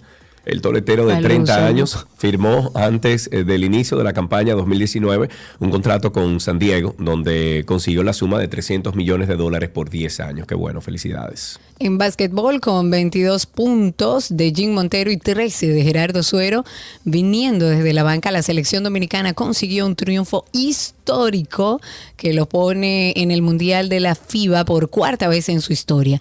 Los dominicanos logramos vencer a Argentina, subcampeón del mundo, con un equipo cargado de figuras como Facundo Campazo, Gabriel Deck, y nuestro equipo venció a su rival con pizarra 79 por 75 y consiguen tercera clasificación de la historia. En condición de visitantes, el equipo comandado por Néstor Che García pudo remontar y sobreanotó a los argentinos 25 por 11 ya en el periodo final. Pero además, la República Dominicana consiguió su cuarta victoria consecutiva, cerrando dos exitosas ventanas bajo la dirección del técnico argentino. En tenis, Novak Djokovic alcanzó oficialmente el récord de más tiempo de un tenista como número uno del mundo en singles. El serbio alcanzó 378 semanas como líder del ranking de la ATP y así superó a la alemana Steffi Graf, quien permaneció durante 377 en la cima de la clasificación del WTA. El campeón del Abierto de Australia hace un mes, Djokovic, de 35 años, logró la marca tope soñada de más tiempo como número uno mundial hacia 26, hacía 26 años que Graf había llegado a estar en 377 semanas como la reina del circuito femenino y ahora el serbio superó esa cifra siendo el mejor en tour masculino. Es el mejor, definitivamente. En fútbol americano, los Washington Commanders dejaron libre al quarterback Carson Wentz el lunes en una movida que era esperada desde hace tiempo. La movida ahorra a Washington unos 26.176 millones de dólares contra el tope salarial en este receso de temporada. Wentz tenía dos años restantes en su contrato, pero sin dinero garantizado. Los Commanders también dejaron libre al back defensivo Bobby McCain, eso lo hicieron este lunes, ahorrando así 2.32 millones de dólares contra el tope salarial. Si es designado corte post 1 de junio, los Commanders se ahorrarían 4.42 millones de dólares. Wentz ahora puede firmar con cualquier equipo antes del arranque de la agencia libre. Y según informaciones que circulan en la prensa estadounidense, Frank Reich eh, su ex entrenador, es ahora el head coach de los Carolina Panther, por lo que mm, eh, es posible que Carolina sirva como sitio de aterrizaje para Wentz en un rol de suplente. Hablemos de soccer. Lionel Messi superó a Kylian, ¿cómo que se llama? Mbappé, gracias. La nuevamente inglés, esta vez. eso. Mbappé, Mbappé, Mbappé, nuevamente, esta vez para alzarse con el premio de la FIFA al mejor futbolista en el 2022, después de conducir a Argentina a la gloria en la Copa del Mundo, imponiéndose en una épica final contra la Francia de Mbappé en diciembre pasado en Qatar. Messi obtuvo la mayor cantidad de votos sobre su compañero del Paris Saint-Germain y Karim Benzema para asegurar su séptimo trofeo individual otorgado por la FIFA. La FIFA entregó un galardón a la mejor hinchada y el mejor fue para los aficionados argentinos que animaron en Qatar. Messi ganó sus seis premios anteriores cuando el galardón era denominado como el mejor jugador del año de la FIFA en el 2009 y el FIFA Balón de Oro en forma consecutiva entre el 2010 y el 2012 y nuevamente en el 2015. La otra instancia fue en el 2019 bajo la denominación de The Best. El galardón cambió de nombre en el 2016 con un ciclo de seis en el que el trofeo de FIFA se fusionó con el balón de oro. Y finalmente, si dejamos las noticias, ah, no, ya esa era la última noticia, recordándoles nuestro podcast de Karina y Sergio After Dark, ahí tenemos muchísimos temas sobre salud mental. Y hoy, Karina Larrauri, tenemos un tema que va a llegar, yo creo que a lo más profundo de nuestro ser. A cualquier persona que esté padeciendo lo que Sergio y yo padecemos hace bastante tiempo, falta de sueño, señores. Porque entendemos que es que el sueño es necesario para vivir, es una función vital, es necesaria para que todo el organismo y todos nuestros órganos funcionen correctamente. Podemos colapsar, señores, si no nos preocupamos por algo que es esencial y se lo digo con conocimiento de causa. Hay que descansar. Para que emocionalmente estemos bien, para que cognitivamente estemos bien, podamos tomar decisiones, para que nuestro sistema inmunitario funcione. Las hormonas se descabalan cuando dormimos mal. Karina y Sergio, After Dark. Karina y Sergio After Dark nos encuentra en Google como Karina y Sergio After Dark Podcast. Ahí le sale la lista.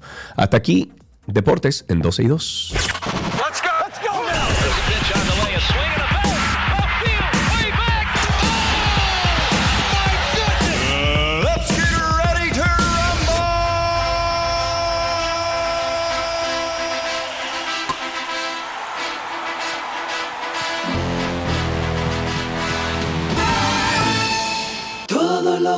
Quieres está en 12 y 2.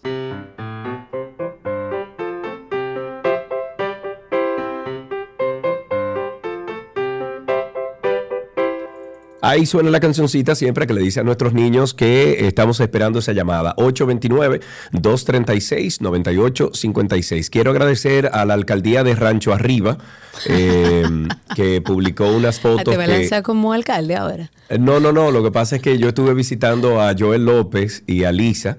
Eh, este fin de semana, el viernes en la noche, me la pasé allá. Tienen una casa lindísima, por cierto. Lindísima, Dile, que te inviten. ¿Tú, la, Nos tú ha ido? invitado varias veces. Pues mira, chulísima, con piscina, todo, lindísima la casa. Y entonces nos tomamos una foto y la alcaldía de Rancho Arriba nos dio las gracias. Eh, a mí y a Joel por la publicación de la foto. de Ra- Mira, Rancho Arriba está, es buen, es, es buen sitio para invertir ahora mismo. ¿oíste? Sí, Le hicieron una. Señores, yo me, yo llegué allá de Santo Domingo a Rancho Arriba en una hora y quince más o Sí, menos. en nada. En nada. Y, la estás en otro carretera. clima. No, no, y la carretera bien a 2.400 pies de altura. O sea, estamos hablando casi Jarabacoa allá arriba. 829-236-9856. 829-236-9856. Ahí tenemos a Valentina en la línea. Buenas tardes, Valentina. Hola. Hola, ¿Cómo estás? estás? bien. Qué bueno, vale. ¿Cuántos años tú tienes? Diez. Diez. ¿Y en qué colegio estás? En el Babeque. Va a ver que tus aulas son para mí. Templo del saber. ¿No te la sabe? Vale. ¿Eh? Sí, ¿No te me la sabe? Ah, mate, vale. Mira, cuéntame algo. ¿Cómo- ¿Qué aprendiste hoy? ¿Cómo te fue en el cole? Eh, hoy aprendimos matemáticas, lengua española, cívica. ¿Y qué te dan en cívica, por ejemplo? Dime algo que hayas aprendido en cívica, no necesariamente hoy, cualquier otro día. Ah, bueno, lo derecho y lo deberes. Ah, muy bien, importantísimo. Hay que conocer ambos. Y sobre esos derechos y deberes, ¿cuál te llamó más la atención? Eh, eh, bueno, a jugar. A ver, bueno, está muy bien, está perfecto. ¿Te sabes algún chiste, una canción, una adivinanza? Mm, no, Nada, ni una canción, vale. no. Ok, ¿tú quieres mandar un saludo a alguien, por casualidad? No. No. Ok, vale, está No, está perfecto. vale. Igual tenemos aquí regalitos para ti. Gracias por llamar a ¿Qué aprendiste hoy?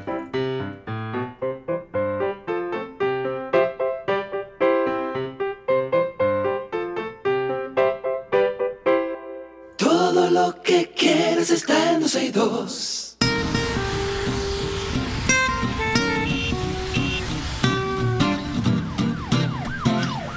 Ya estamos en tránsito y circo. Ustedes comiencen a llamar al 829-236-9856. 829-236-9856 es nuestro teléfono aquí en 12 y 2. Cuéntenos cómo está la calle, el tránsito y el circo. Recuerden también que estamos a través de Twitter Spaces. Por ahí pueden no solo escucharnos, sino también participar solicitando ser hablantes. Por aquí le damos paso y con muchísimo gusto recibimos sus comentarios. Y también, tal como dice Sergio, 829-236-9856. Vamos a retomar un tema que, bueno, alguien creo que puso en el tapete, no sé si fue fuera de micrófonos, pero fue que en el día de ayer no todo fue color de rosas, porque eh, al momento o en el momento donde el presidente Luis Abinader se dirigía al Congreso Nacional a realizar su tercera rendición de cuentas, habían ciudadanos que pedían primero la reelección del mandatario, que me parece completamente desacertado.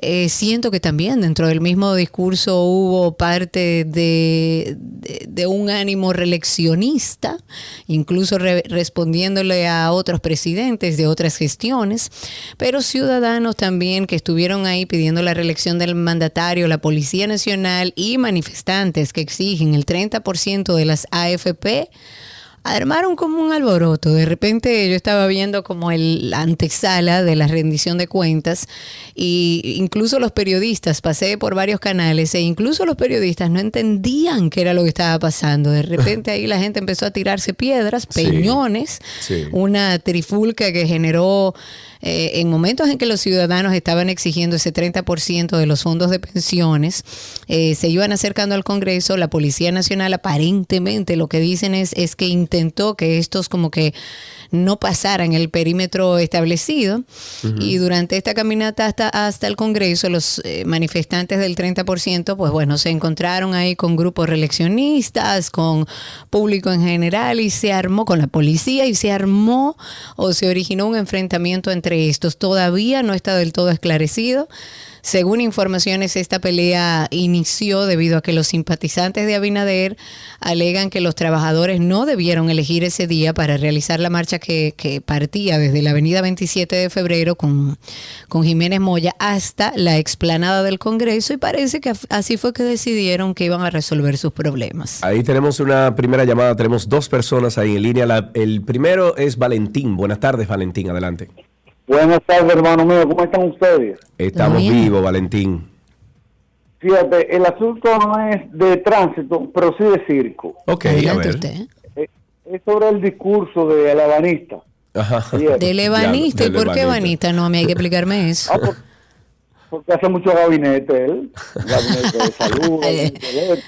Tienes razón, pero hay muchos que funcionan. Todos los que dirige, por ejemplo, la vicepresidenta, han quedado bastante bien.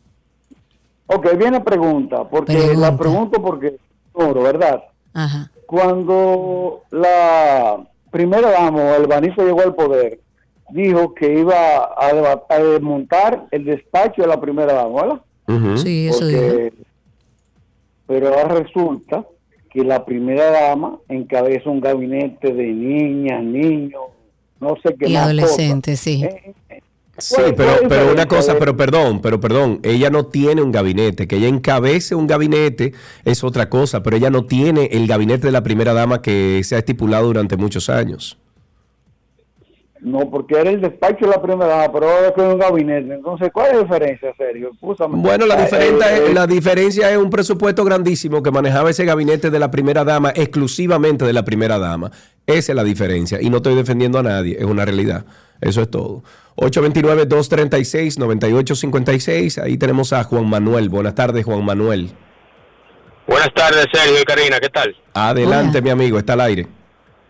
Qué bueno. Sergio y Karina, miren, eh, en octubre del año pasado aproximadamente, o un poquito antes, hubo un accidente muy feo aquí en Punta Cana que involucró turistas. En el cruce de Domingo Maíz, donde se está haciendo, donde se terminó, se va a inaugurar Almacenes Unidos. Ya están los tanques, se tapó ese retorno, pero ahora está solo el retorno y seguimos con los mismos problemas del tránsito. Al Intran y a DGC, que no es solamente poner multa ni hacer un bulto en, la- en las redes ni en la prensa, que se enfoquen en controlar el tránsito, que no es...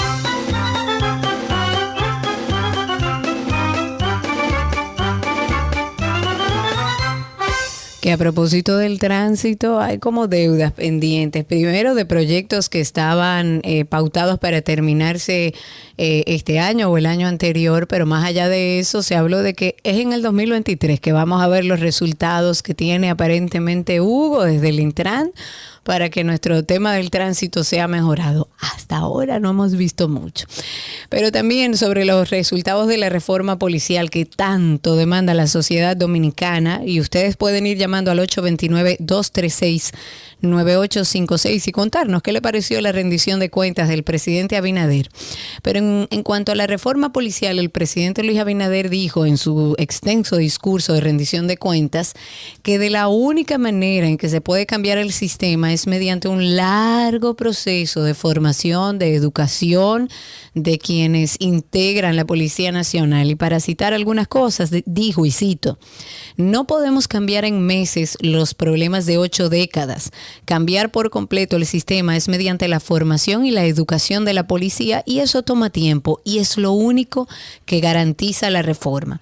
El mandatario hizo un balance de lo que se ha realizado y lo que se ha logrado en el 2022 en esta materia de, de reforma policial.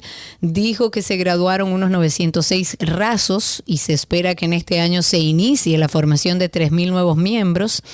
Destaca que ahora, gracias a la reforma, la formación de los policías pasó de tres meses a siete meses. O sea, van a tener más tiempo de, de formarse, digamos. Hay que ver cuál es el tipo de formación que se le está dando ahora, porque si es la misma formación, así sean tres o siete meses, va a ser lo mismo. Tiene que ser una formación más tecnificada, que podamos finalmente ver a unos policías nacionales o a una policía nacional que cuando se vea en medio de una situación sepa cómo controlarla.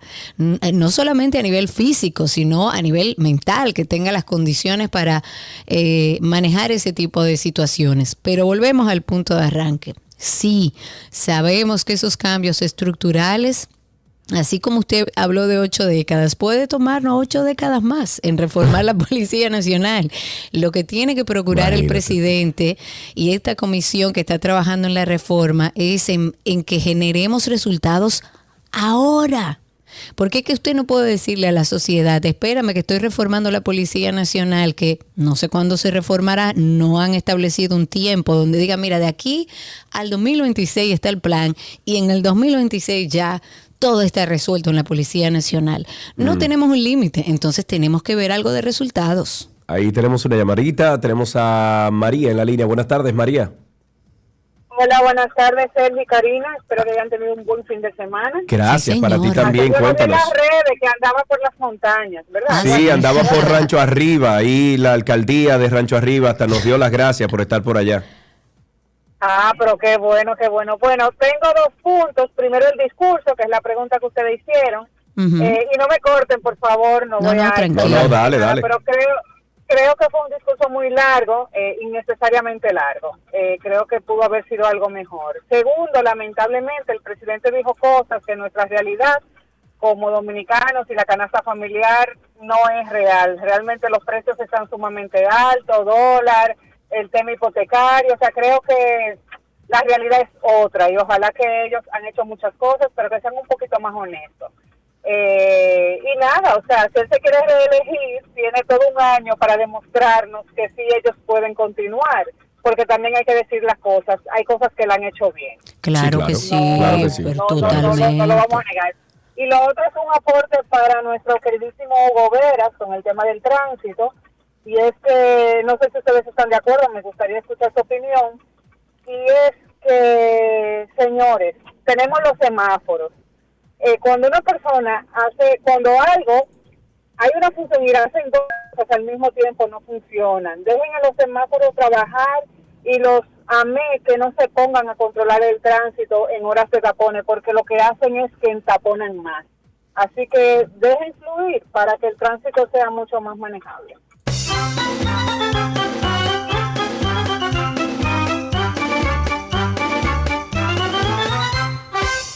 Tengo algunas personas a través de Twitter Spaces. Voy a empezar en orden con nuestra querida People, que está ahí a través de Twitter Spaces. Cuéntanos, Railsa. ¿Cómo están, people? Tutto bene, tutto bene. Mira, eh, yo nada más quiero hacerle un comentario, que eso de la reforma de la policía, Ajá. que si dura ocho años, que le diga eso a Bukele, a ver qué Bukele le dice para atrás. Ay, Dios mío, Bukele.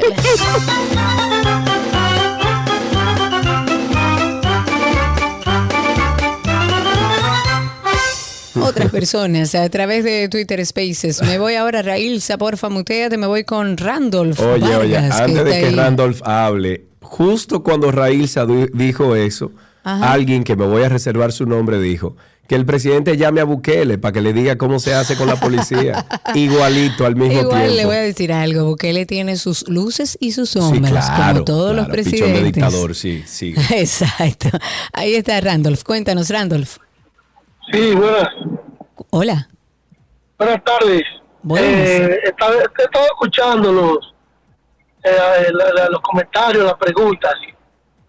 Mas, sin embargo, nadie se pregunta por qué otro presidente no le metió el pico a la reforma policial y Luis Abinader sí lo hizo. Yo estoy de acuerdo y lo he dicho en el programa, es el único gobierno que ha generado eh, proyectos de cambios estructurales, muchos de ellos que no se ven al corto plazo y que no le generan mucha eh, algarabía político partidista, por decirlo de alguna manera elegante. La realidad es que sí, este gobierno ha hecho planteamientos de cambios estructurales y qué bueno.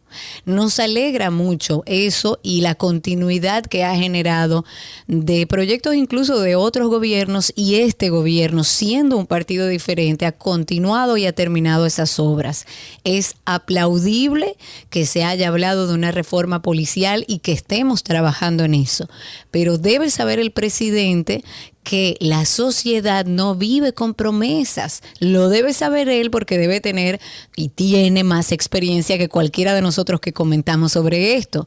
La gente se desespera. Cuando se habla de seguridad, eso genera desesperación porque te privan de tu libertad. Usted no puede andar con el cristal abajo, usted no puede caminar en, en las calles, usted no puede andar tranquilo en su país.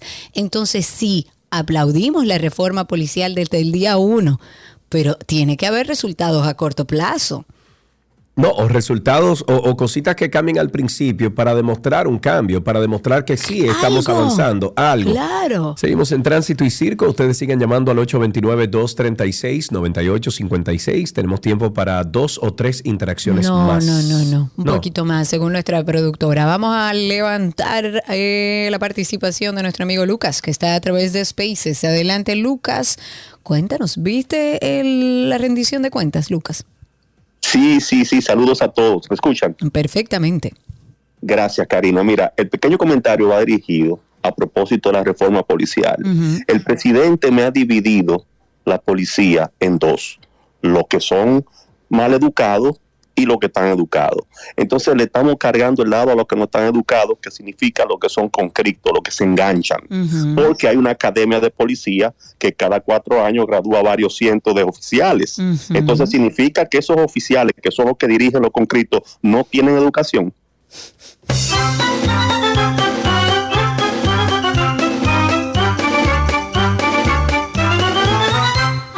Sigo en Spaces y me voy con Ilexis Martínez, que está ahí con nosotros. Adelante, Ilexis. Luego pasamos al teléfono, que tenemos ahí unas llamadas. Cuéntanos. Hola, hola. Hola, Alex. Eh, Ilexis, ¿cómo estás? Sí, bueno, felicidades por la nominación, chicos. Ay, sí, espérate, dame un chance, no te vayas de ahí. Espérate, espérate, ¿dónde Ay, está? ay. ¿Dónde está? ¿Dónde está, Sergio? Ayúdame, ¿dónde está? ¿El qué? ¿Dónde está? Ay, soberano. Sí, ¿dónde Otra está? vez, está ahí Sí. abajo en la is. Ay, ay, ¿dónde? ¿Dónde? Espérate, no te vayas, Alexis. Eh, Señores, ayúdenme. Ahí, a la izquierda, a la izquierda, arriba, arri- a la izquierda. arriba. Dios Espérate, no te vayas, que me lo acordaste.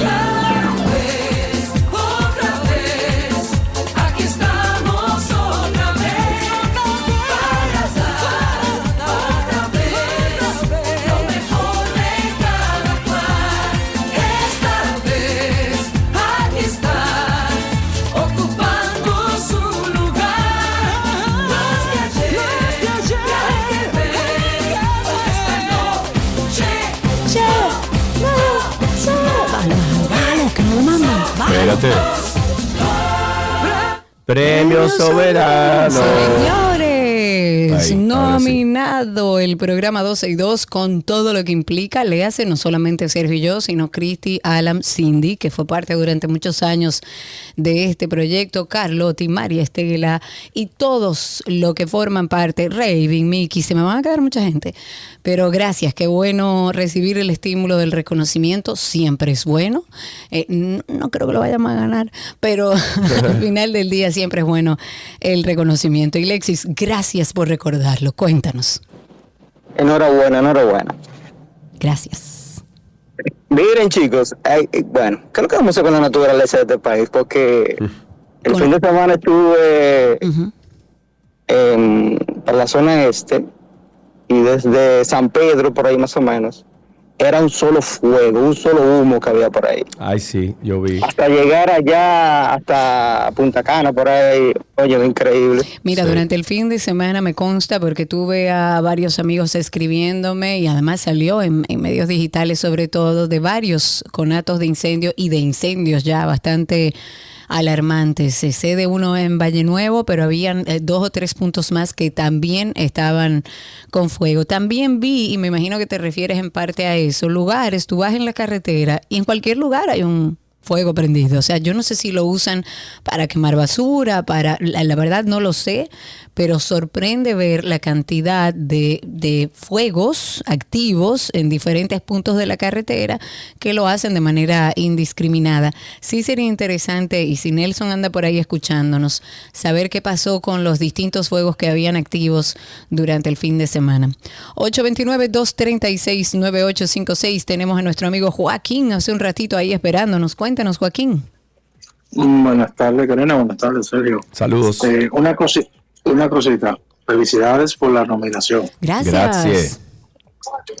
Ah, ese fuego viene siendo de, de la, de la autopista Nueva de Samaná. Que siempre quema mucho eh, Ujú. arroz por ahí. También. Mayormente por ahí. Y eso, a lo mejor, como va, dependiendo cómo vaya la brisa, a lo mejor cogió para ese lado de Sí, del pero este por ejemplo, yo salí de Punta Cana el jueves en la noche y ya habían comenzado a prender los fueguitos tú los veías en diferentes eh, lugares de la carretera, ellos lo prenden y deja que coja fuego todo. Sí, y no tienen control y la verdad es un peligro. Señores, hablemos, hablemos de otro tema, digamos que neurálgico dentro de la rendición de cuentas y es el tema de aumento de salarios. Después de cinco reuniones sin que se haya avanzado en las discusiones para aumentar las tarifas salariales del sector privado, ayer escuchamos al presidente de la República instruir al ministro de Trabajo para que en los próximos días convoque al CNS, o sea, al Comité Nacional de Salarios, con el objetivo de lograr un aumento en los sueldos eh, en el ámbito privado, por supuesto, y que esté por encima de la inflación acumulada desde el último incremento. El último incremento que fue aprobado, o sea, el incremento al, al salario mínimo del sector privado no sectorizado, fue en el año 2021 y desde esa fecha hay una inflación acumulada que ronda alrededor de los del 17% aproximadamente. Luego del discurso, el presidente del Consejo Nacional de la Empresa Privada, Celso Marrancini, dijo que el sector empresarial está en la mejor disposición para que se lleve a cabo un consenso y establecer finalmente un aumento salarial por encima de la inflación. 829-236-9856. Vamos a tomar una última llamada que tenemos por aquí. Tenemos a Raúl en la línea. Buenas tardes. Hola, Raúl. Buenas tardes, Sergio y Karina. Dime ciudadanos para mí son personajes de la historia, ya eso. Pero igual les felicito a ustedes. Bien, gracias. Bueno, difícil uno resumir dos horas y 37 minutos en 30 segundos, pero el presidente tuvo que salir a hablar y siento que tardó más porque ya tiene tres años y tiene que dar cuenta de más cosas que se están haciendo. Realmente hay que reconocer los logros porque ha trabajado sobre todo en las provincias de donde yo vengo, que es el sur por allá, que es el sur profundo, que es muy olvidado, que ha tomado en cuenta en este gobierno, que han hecho también esos trabajos. Y siempre hay cosas pendientes que siempre se está hablando, especialmente ese tema de las AFP, también hay que meterle mano al tema de los seguros, que eso también está creando ciertos problemas pero el presidente también fue enfático en algo, que es el tema de Haití, que ese es el tema Sí, donde la mayoría de los gobiernos, no- no solamente, estamos hablando de los gobiernos a nivel regional, a nivel Ujú. continental, se han hecho los locos con este tema. Y nosotros tenemos que estar conscientes de eso, de que tenemos que apoyar. No es solamente nuestro presidente, tenemos que apoyar a nuestro gobierno, nuestra forma de hacer gobierno, porque real efectivamente tenemos ese problema bien grave. Y es bueno que el presidente haya tratado eso, porque si no, si si nos llevamos de Haití, entonces toda la isla puede ser como Haití, y ahí sí es verdad que no va a haber isla para nadie.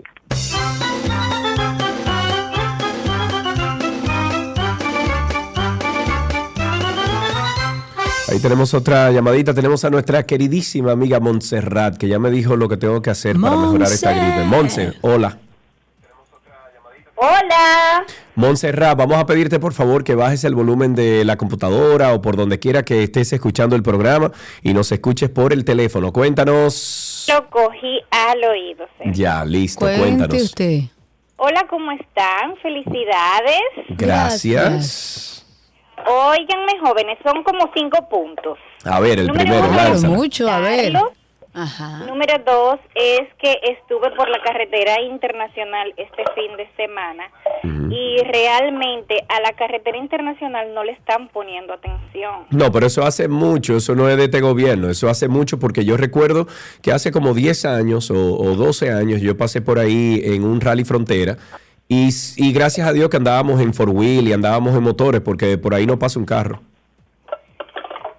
Sí, la carretera está buena. El asunto está en que a esas personas no se les está poniendo atención. Entonces, las po- los pocos palitos que quedaban, ya no queda nada. Tengo video, tengo foto, tengo todo grabado. Compártelo en redes sociales, por favor, y cópianos o taguéanos para nosotros darle un poco de visibilidad, porque realmente esa carretera está muy abandonada. Todo está quemado, no queda un solo palito, Karina, un solo palito no queda. Entonces, con razón es que esas personas eh, no tienen agua, no, no tienen de nada, porque es que todo está seco, todo está acabado, todo está quemado. Y todo- si nosotros no nos ponemos las pilas con el tema medioambiental, vamos a terminar exactamente igual.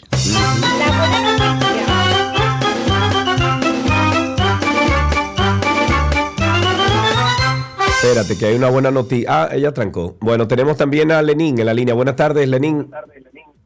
Hola Carlos, Karina. Adelante, mi querido, está al aire. Yo quisiera saber algo, en serio, muy en serio. ¿Quién fue que ganó las elecciones en el 2020? ¿Cómo Ajá. así? ¿Cómo así? Digo, las elecciones presidenciales, ¿quién fue que las ganó? Pero el actual presidente. Porque no, pero es que yo veo que dan, es que, que Abinader todavía está en campaña. Se, se ha pasado los tres años que va a tener, que tiene, en campaña ofreciendo, ofreciendo como si fue, como si no hubiese ganado. Ofreciendo como si no hubiese ganado. A mí me pareció interesante que el presidente eh, escogió comparar el país incluso con los gobiernos antes de Danilo. O sea, Bueno, lo que pasa se fue como es que era- 2011, 2010. No, porque era una respuesta directa a algo que había dicho el, el jefe del FUPU, De la que FUPU. con de la FUPU con relación a temas, por eso él fue bastante incluso sarcástico, que decía, y si calculan los plátanos le dan más, porque hubo unas declaraciones de Leonel Fernández, expresidente de la República, hablando justamente de ese tema. Fue una respuesta. Yo creo que eh, en términos generales sí hubo condimentos reeleccionistas dentro de la rendición de cuentas. De hecho, el final de toda esta rendición de cuentas fue, fue bastante enérgico. Creo que la parte más enérgica hablando de su eslogan de campaña, que es el cambio, que además ha sido muy atacado porque la sociedad se pregunta, ¿dónde está el cambio? Sobre seguridad ciudadana, que es bueno recalcar algunos números que el presidente Luis Abinader destacó de los logros alcanzados el año pasado en materia de seguridad ciudadana. Yo sigo diciendo que los números son fríos, que si por más bien que estemos económicamente o en términos de seguridad, por más bien que salgan los números, si eso no se refleja en la sociedad, no estamos haciendo el trabajo correcto.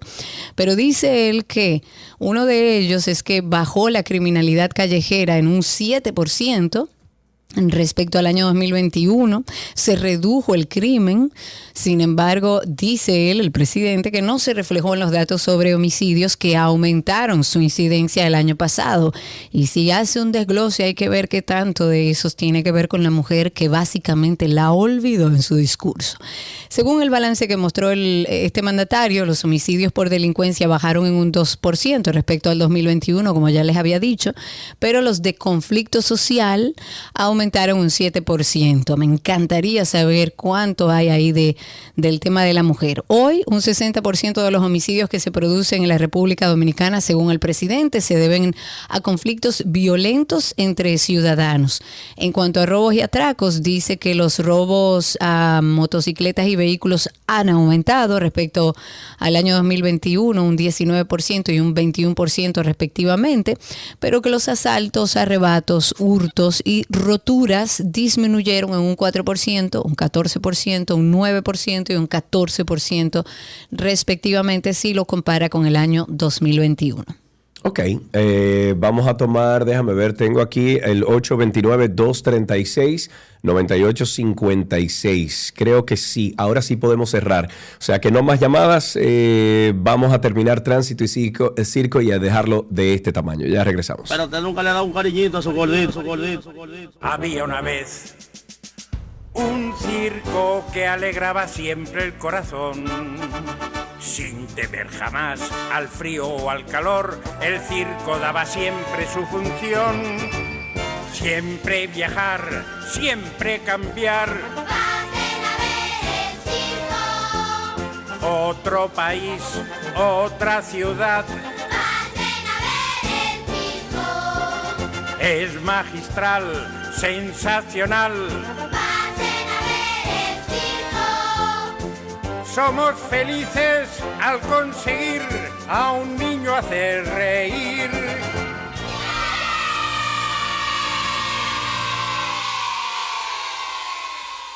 Todo lo que quieres está en 262.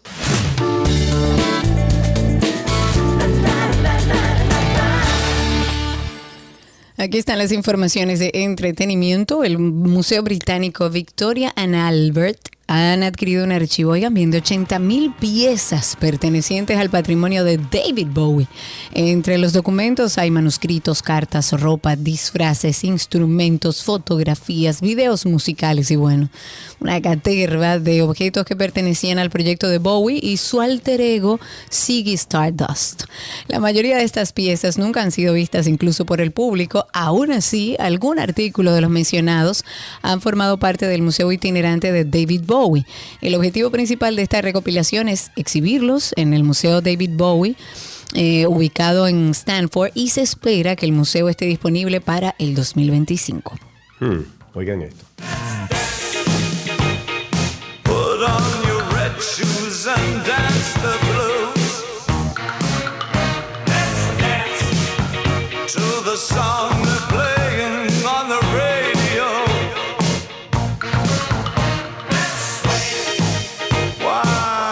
A ver, un videojuego de terror, el visor PlayStation VR 2 para el PlayStation 5 llegará al mercado en menos de una semana y dentro de los juegos de lanzamiento se encuentra un juego de terror con una dinámica muy particular.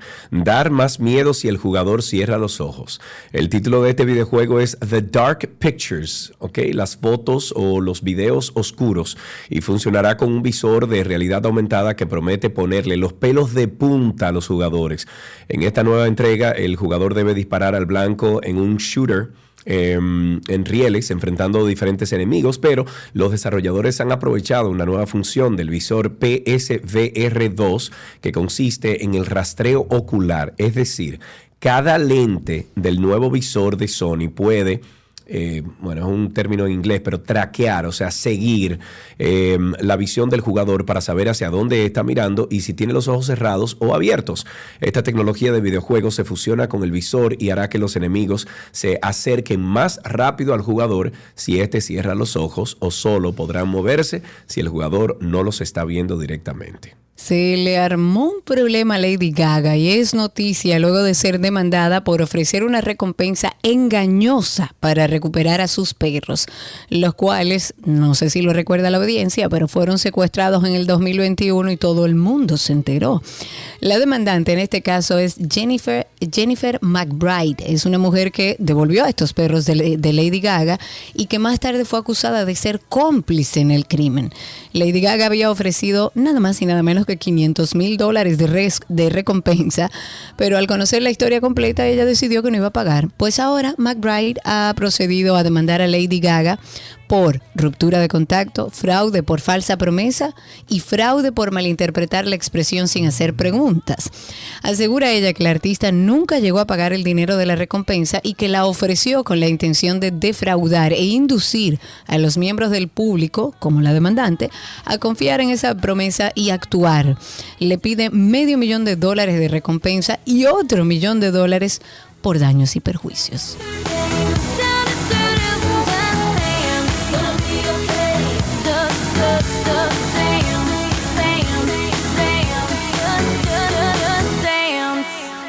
Nos vamos con una información de Hugh Jackman que dijo que los gruñidos y gritos que hizo mientras interpretaba a Wolverine dañaron permanentemente Wow. su voz.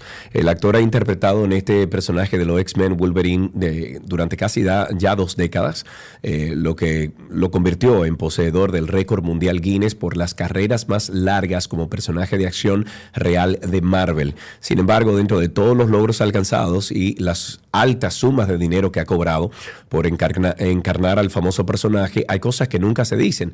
Y una de ellas es el hecho de que las cuerdas vocales del actor presentan un daño permanente por lo demandante que es el personaje que interpreta. Durante una entrevista el actor dijo, y estoy citando, con Wolverine grito mucho y esos gritos han dañado mi voz. Mi profesor de canto en la escuela de teatro se habría horrorizado por alguna de las cosas que me he atrevido, atrevido a hacer. Uy, sí. Y recordemos que Hugh Jackman nació en el teatro musical. O sea, Sí, antes de sí, llegar a sí. Hollywood, él ya estaba haciendo teatro musical en Broadway. Bueno, siguen las demandas. Tres miembros del equipo de la película Rust han demandado al actor Alec Baldwin y a los otros productores de esta película porque alegan haber sufrido efectos postraumáticos luego de haber presenciado la muerte de la directora de fotografía durante el rodaje. El operador, por ejemplo, Ross Adiego, la diseñadora de vestuario Dora Curtin y el responsable del equipo no eléctrico, Reese Price, dijeron que padecen de ataques de ansiedad desde que vieron el disparo de Baldwin que desafortunadamente le quitó la vida a Hutskin, que era el apellido de la directora de fotografía. Los demandantes explican que se encontraban cerca de Baldwin cuando se detonó el arma y que además sufrieron lesiones por la explosión debido al fuerte sonido del disparo. Y siguen las demandas, tres miembros del equipo de la película, ah no, ya eso Ajá. fue, eh, siguen las demandas, no, siguen las invitaciones, entonces escuche Karina y Sergio After Dark. Un tema del que se ha hablado mucho en las últimas semanas es un tema preocupante y en crecimiento, que es el tema del bullying o acoso escolar. Vamos a partir de un punto importante, porque generalmente lo asociamos al colegio. Sin embargo, el bullying puede ocurrir en cualquier actividad extracurricular también, pero tendemos a pensar en el colegio porque es el espacio donde más tiempo pasa mi hijo mi hija. Esta moneda digamos que tiene dos caras, porque hablamos del niño que recibe el bullying, pero también el que hace bullying está gritando algo. Otro niño que está buscando atención. Las recomendaciones que tengamos conversaciones sanas con nuestros hijos, Tenemos que tener un espacio de confianza, diálogo abierto, que lo fortalezcan como humanos íntegros. donde mi hijo se sienta en la posibilidad de acercarse y manifestarme cualquier inquietud y saber que yo como mamá o papá voy a estar disponible. y que tengan la confianza de contarnos lo que les suceda.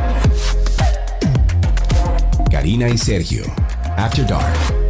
Karina y Sergio After Dark está en todas las plataformas de podcast. Nos buscan como Karina y Sergio After Dark en Google. Si no, ponen Karina Larrauri Podcast o Sergio Carlo Podcast. Ahí nos encuentran. Hasta aquí, entretenimiento en 12 y 2.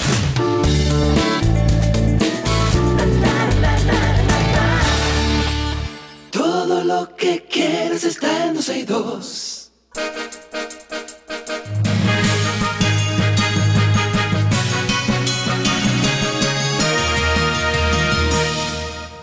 Aquí están las noticias. El Colegio Médico Dominicano ha informado en el día de hoy de la suspensión del paro que han mantenido desde hace meses contra varias administradoras de riesgos de salud o ARS. Según lo que han dicho o, lo que dijo eh, Rufino Senen Cava, presidente del Colegio Médico Dominicano, las sociedades médicas especializadas pertenecientes a la institución van a empezar a prestar servicios a Universal de Seguros, a Humano Primera, Monumental, Renacer y Sigma. No obstante, la decisión exceptúa a la administradora Mafre.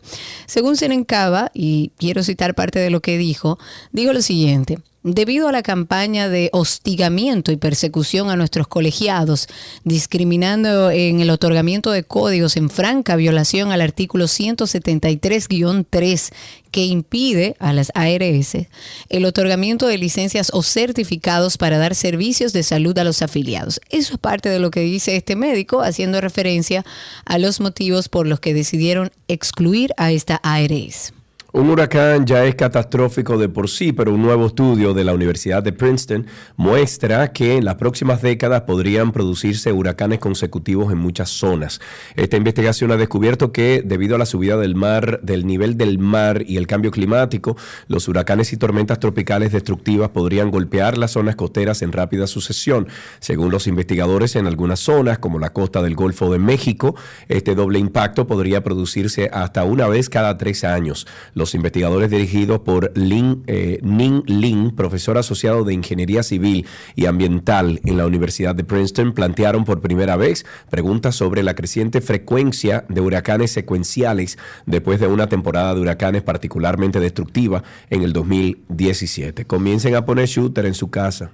Bueno, sí. Hablemos de incendios forestales. A pesar de que se han presentado diversos incendios en varias zonas forestales del país, primordialmente en la región norte, la parte sur del Parque Nacional Valle Nuevo continúa siendo víctima del siniestro.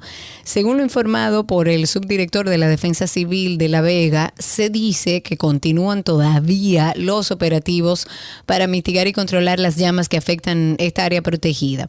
Por su parte, el incendio que se registró en Loma de mm, Gua- que así es como se llama, desde la tarde del domingo ha sido contenido a través de la creación de barreras que restringen su propagación, aunque conforme a lo que se ha explicado, aún existen troncos secos que tienen a las llamas en el centro del área afectada.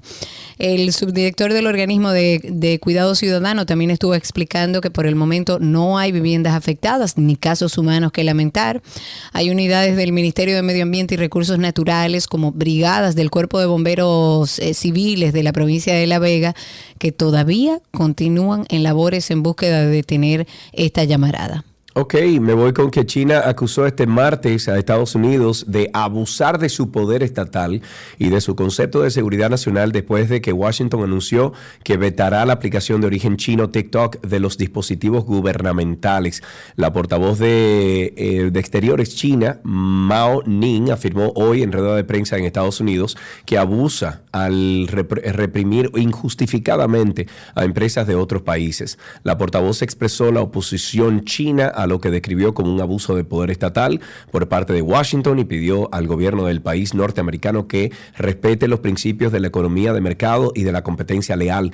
Asimismo, la vocera instó a Estados Unidos a crear un entorno abierto, justo y no discriminatorio para las empresas de todo el mundo, eh, bueno, que invierten y operan en su territorio. La Casa Blanca ha dado 30 días a las agencias federales estadounidenses para eliminar la red social TikTok de todos los dispositivos electrónicos gubernamentales. Tú comentaste algo de Alfredo Pacheco, del Código Penal. Yo no, para nada. No, bueno, vamos a ponerlos un poco al día. El presidente de la Cámara de Diputados, Alfredo Pacheco, dijo que la eh, entidad legislativa que él dirige, evidentemente, va a volver a estudiar y a conocer el proyecto de ley del Código Penal que como sabemos la, eh, durante la legislatura pasada fue aprobado por el Senado. Él dijo que el Código Penal es un proyecto complejo y lo es por los preceptos que tiene en su contenido, pero que al final es un proyecto eh, que, que se va a decidir por el voto de los diputados. Algo de lo que dijo y cito, el Código Penal es un proyecto complejo porque dentro de él hay algunos preceptos que tienen que ver con el aborto, con las tres causales. El aborto está prohibido por la Constitución. Sin embargo, están esas eximientes que debemos decidir. Eso es parte de lo que dijo Pacheco en un encuentro con la prensa en su despacho y recordó que en el proyecto de ley del Código Penal aprobado por el Senado hay una eximiente incluida, pero que el debate sobre las tres causales será retomado al momento del estudio de la pieza. Yo no tengo ninguna esperanza de que ese tema se trate. No, yo creo Jamás que ni nunca. Por lo menos no en este gobierno y mientras dure este gobierno. para nada. Así vamos a dejar de este tamaño estas informaciones actualizadas aquí en 12 y 2.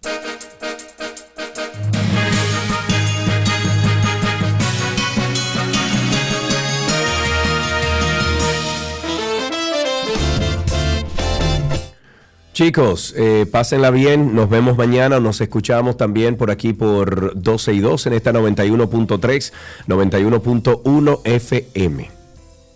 Será esta mañana. Chau, chau. Bye bye.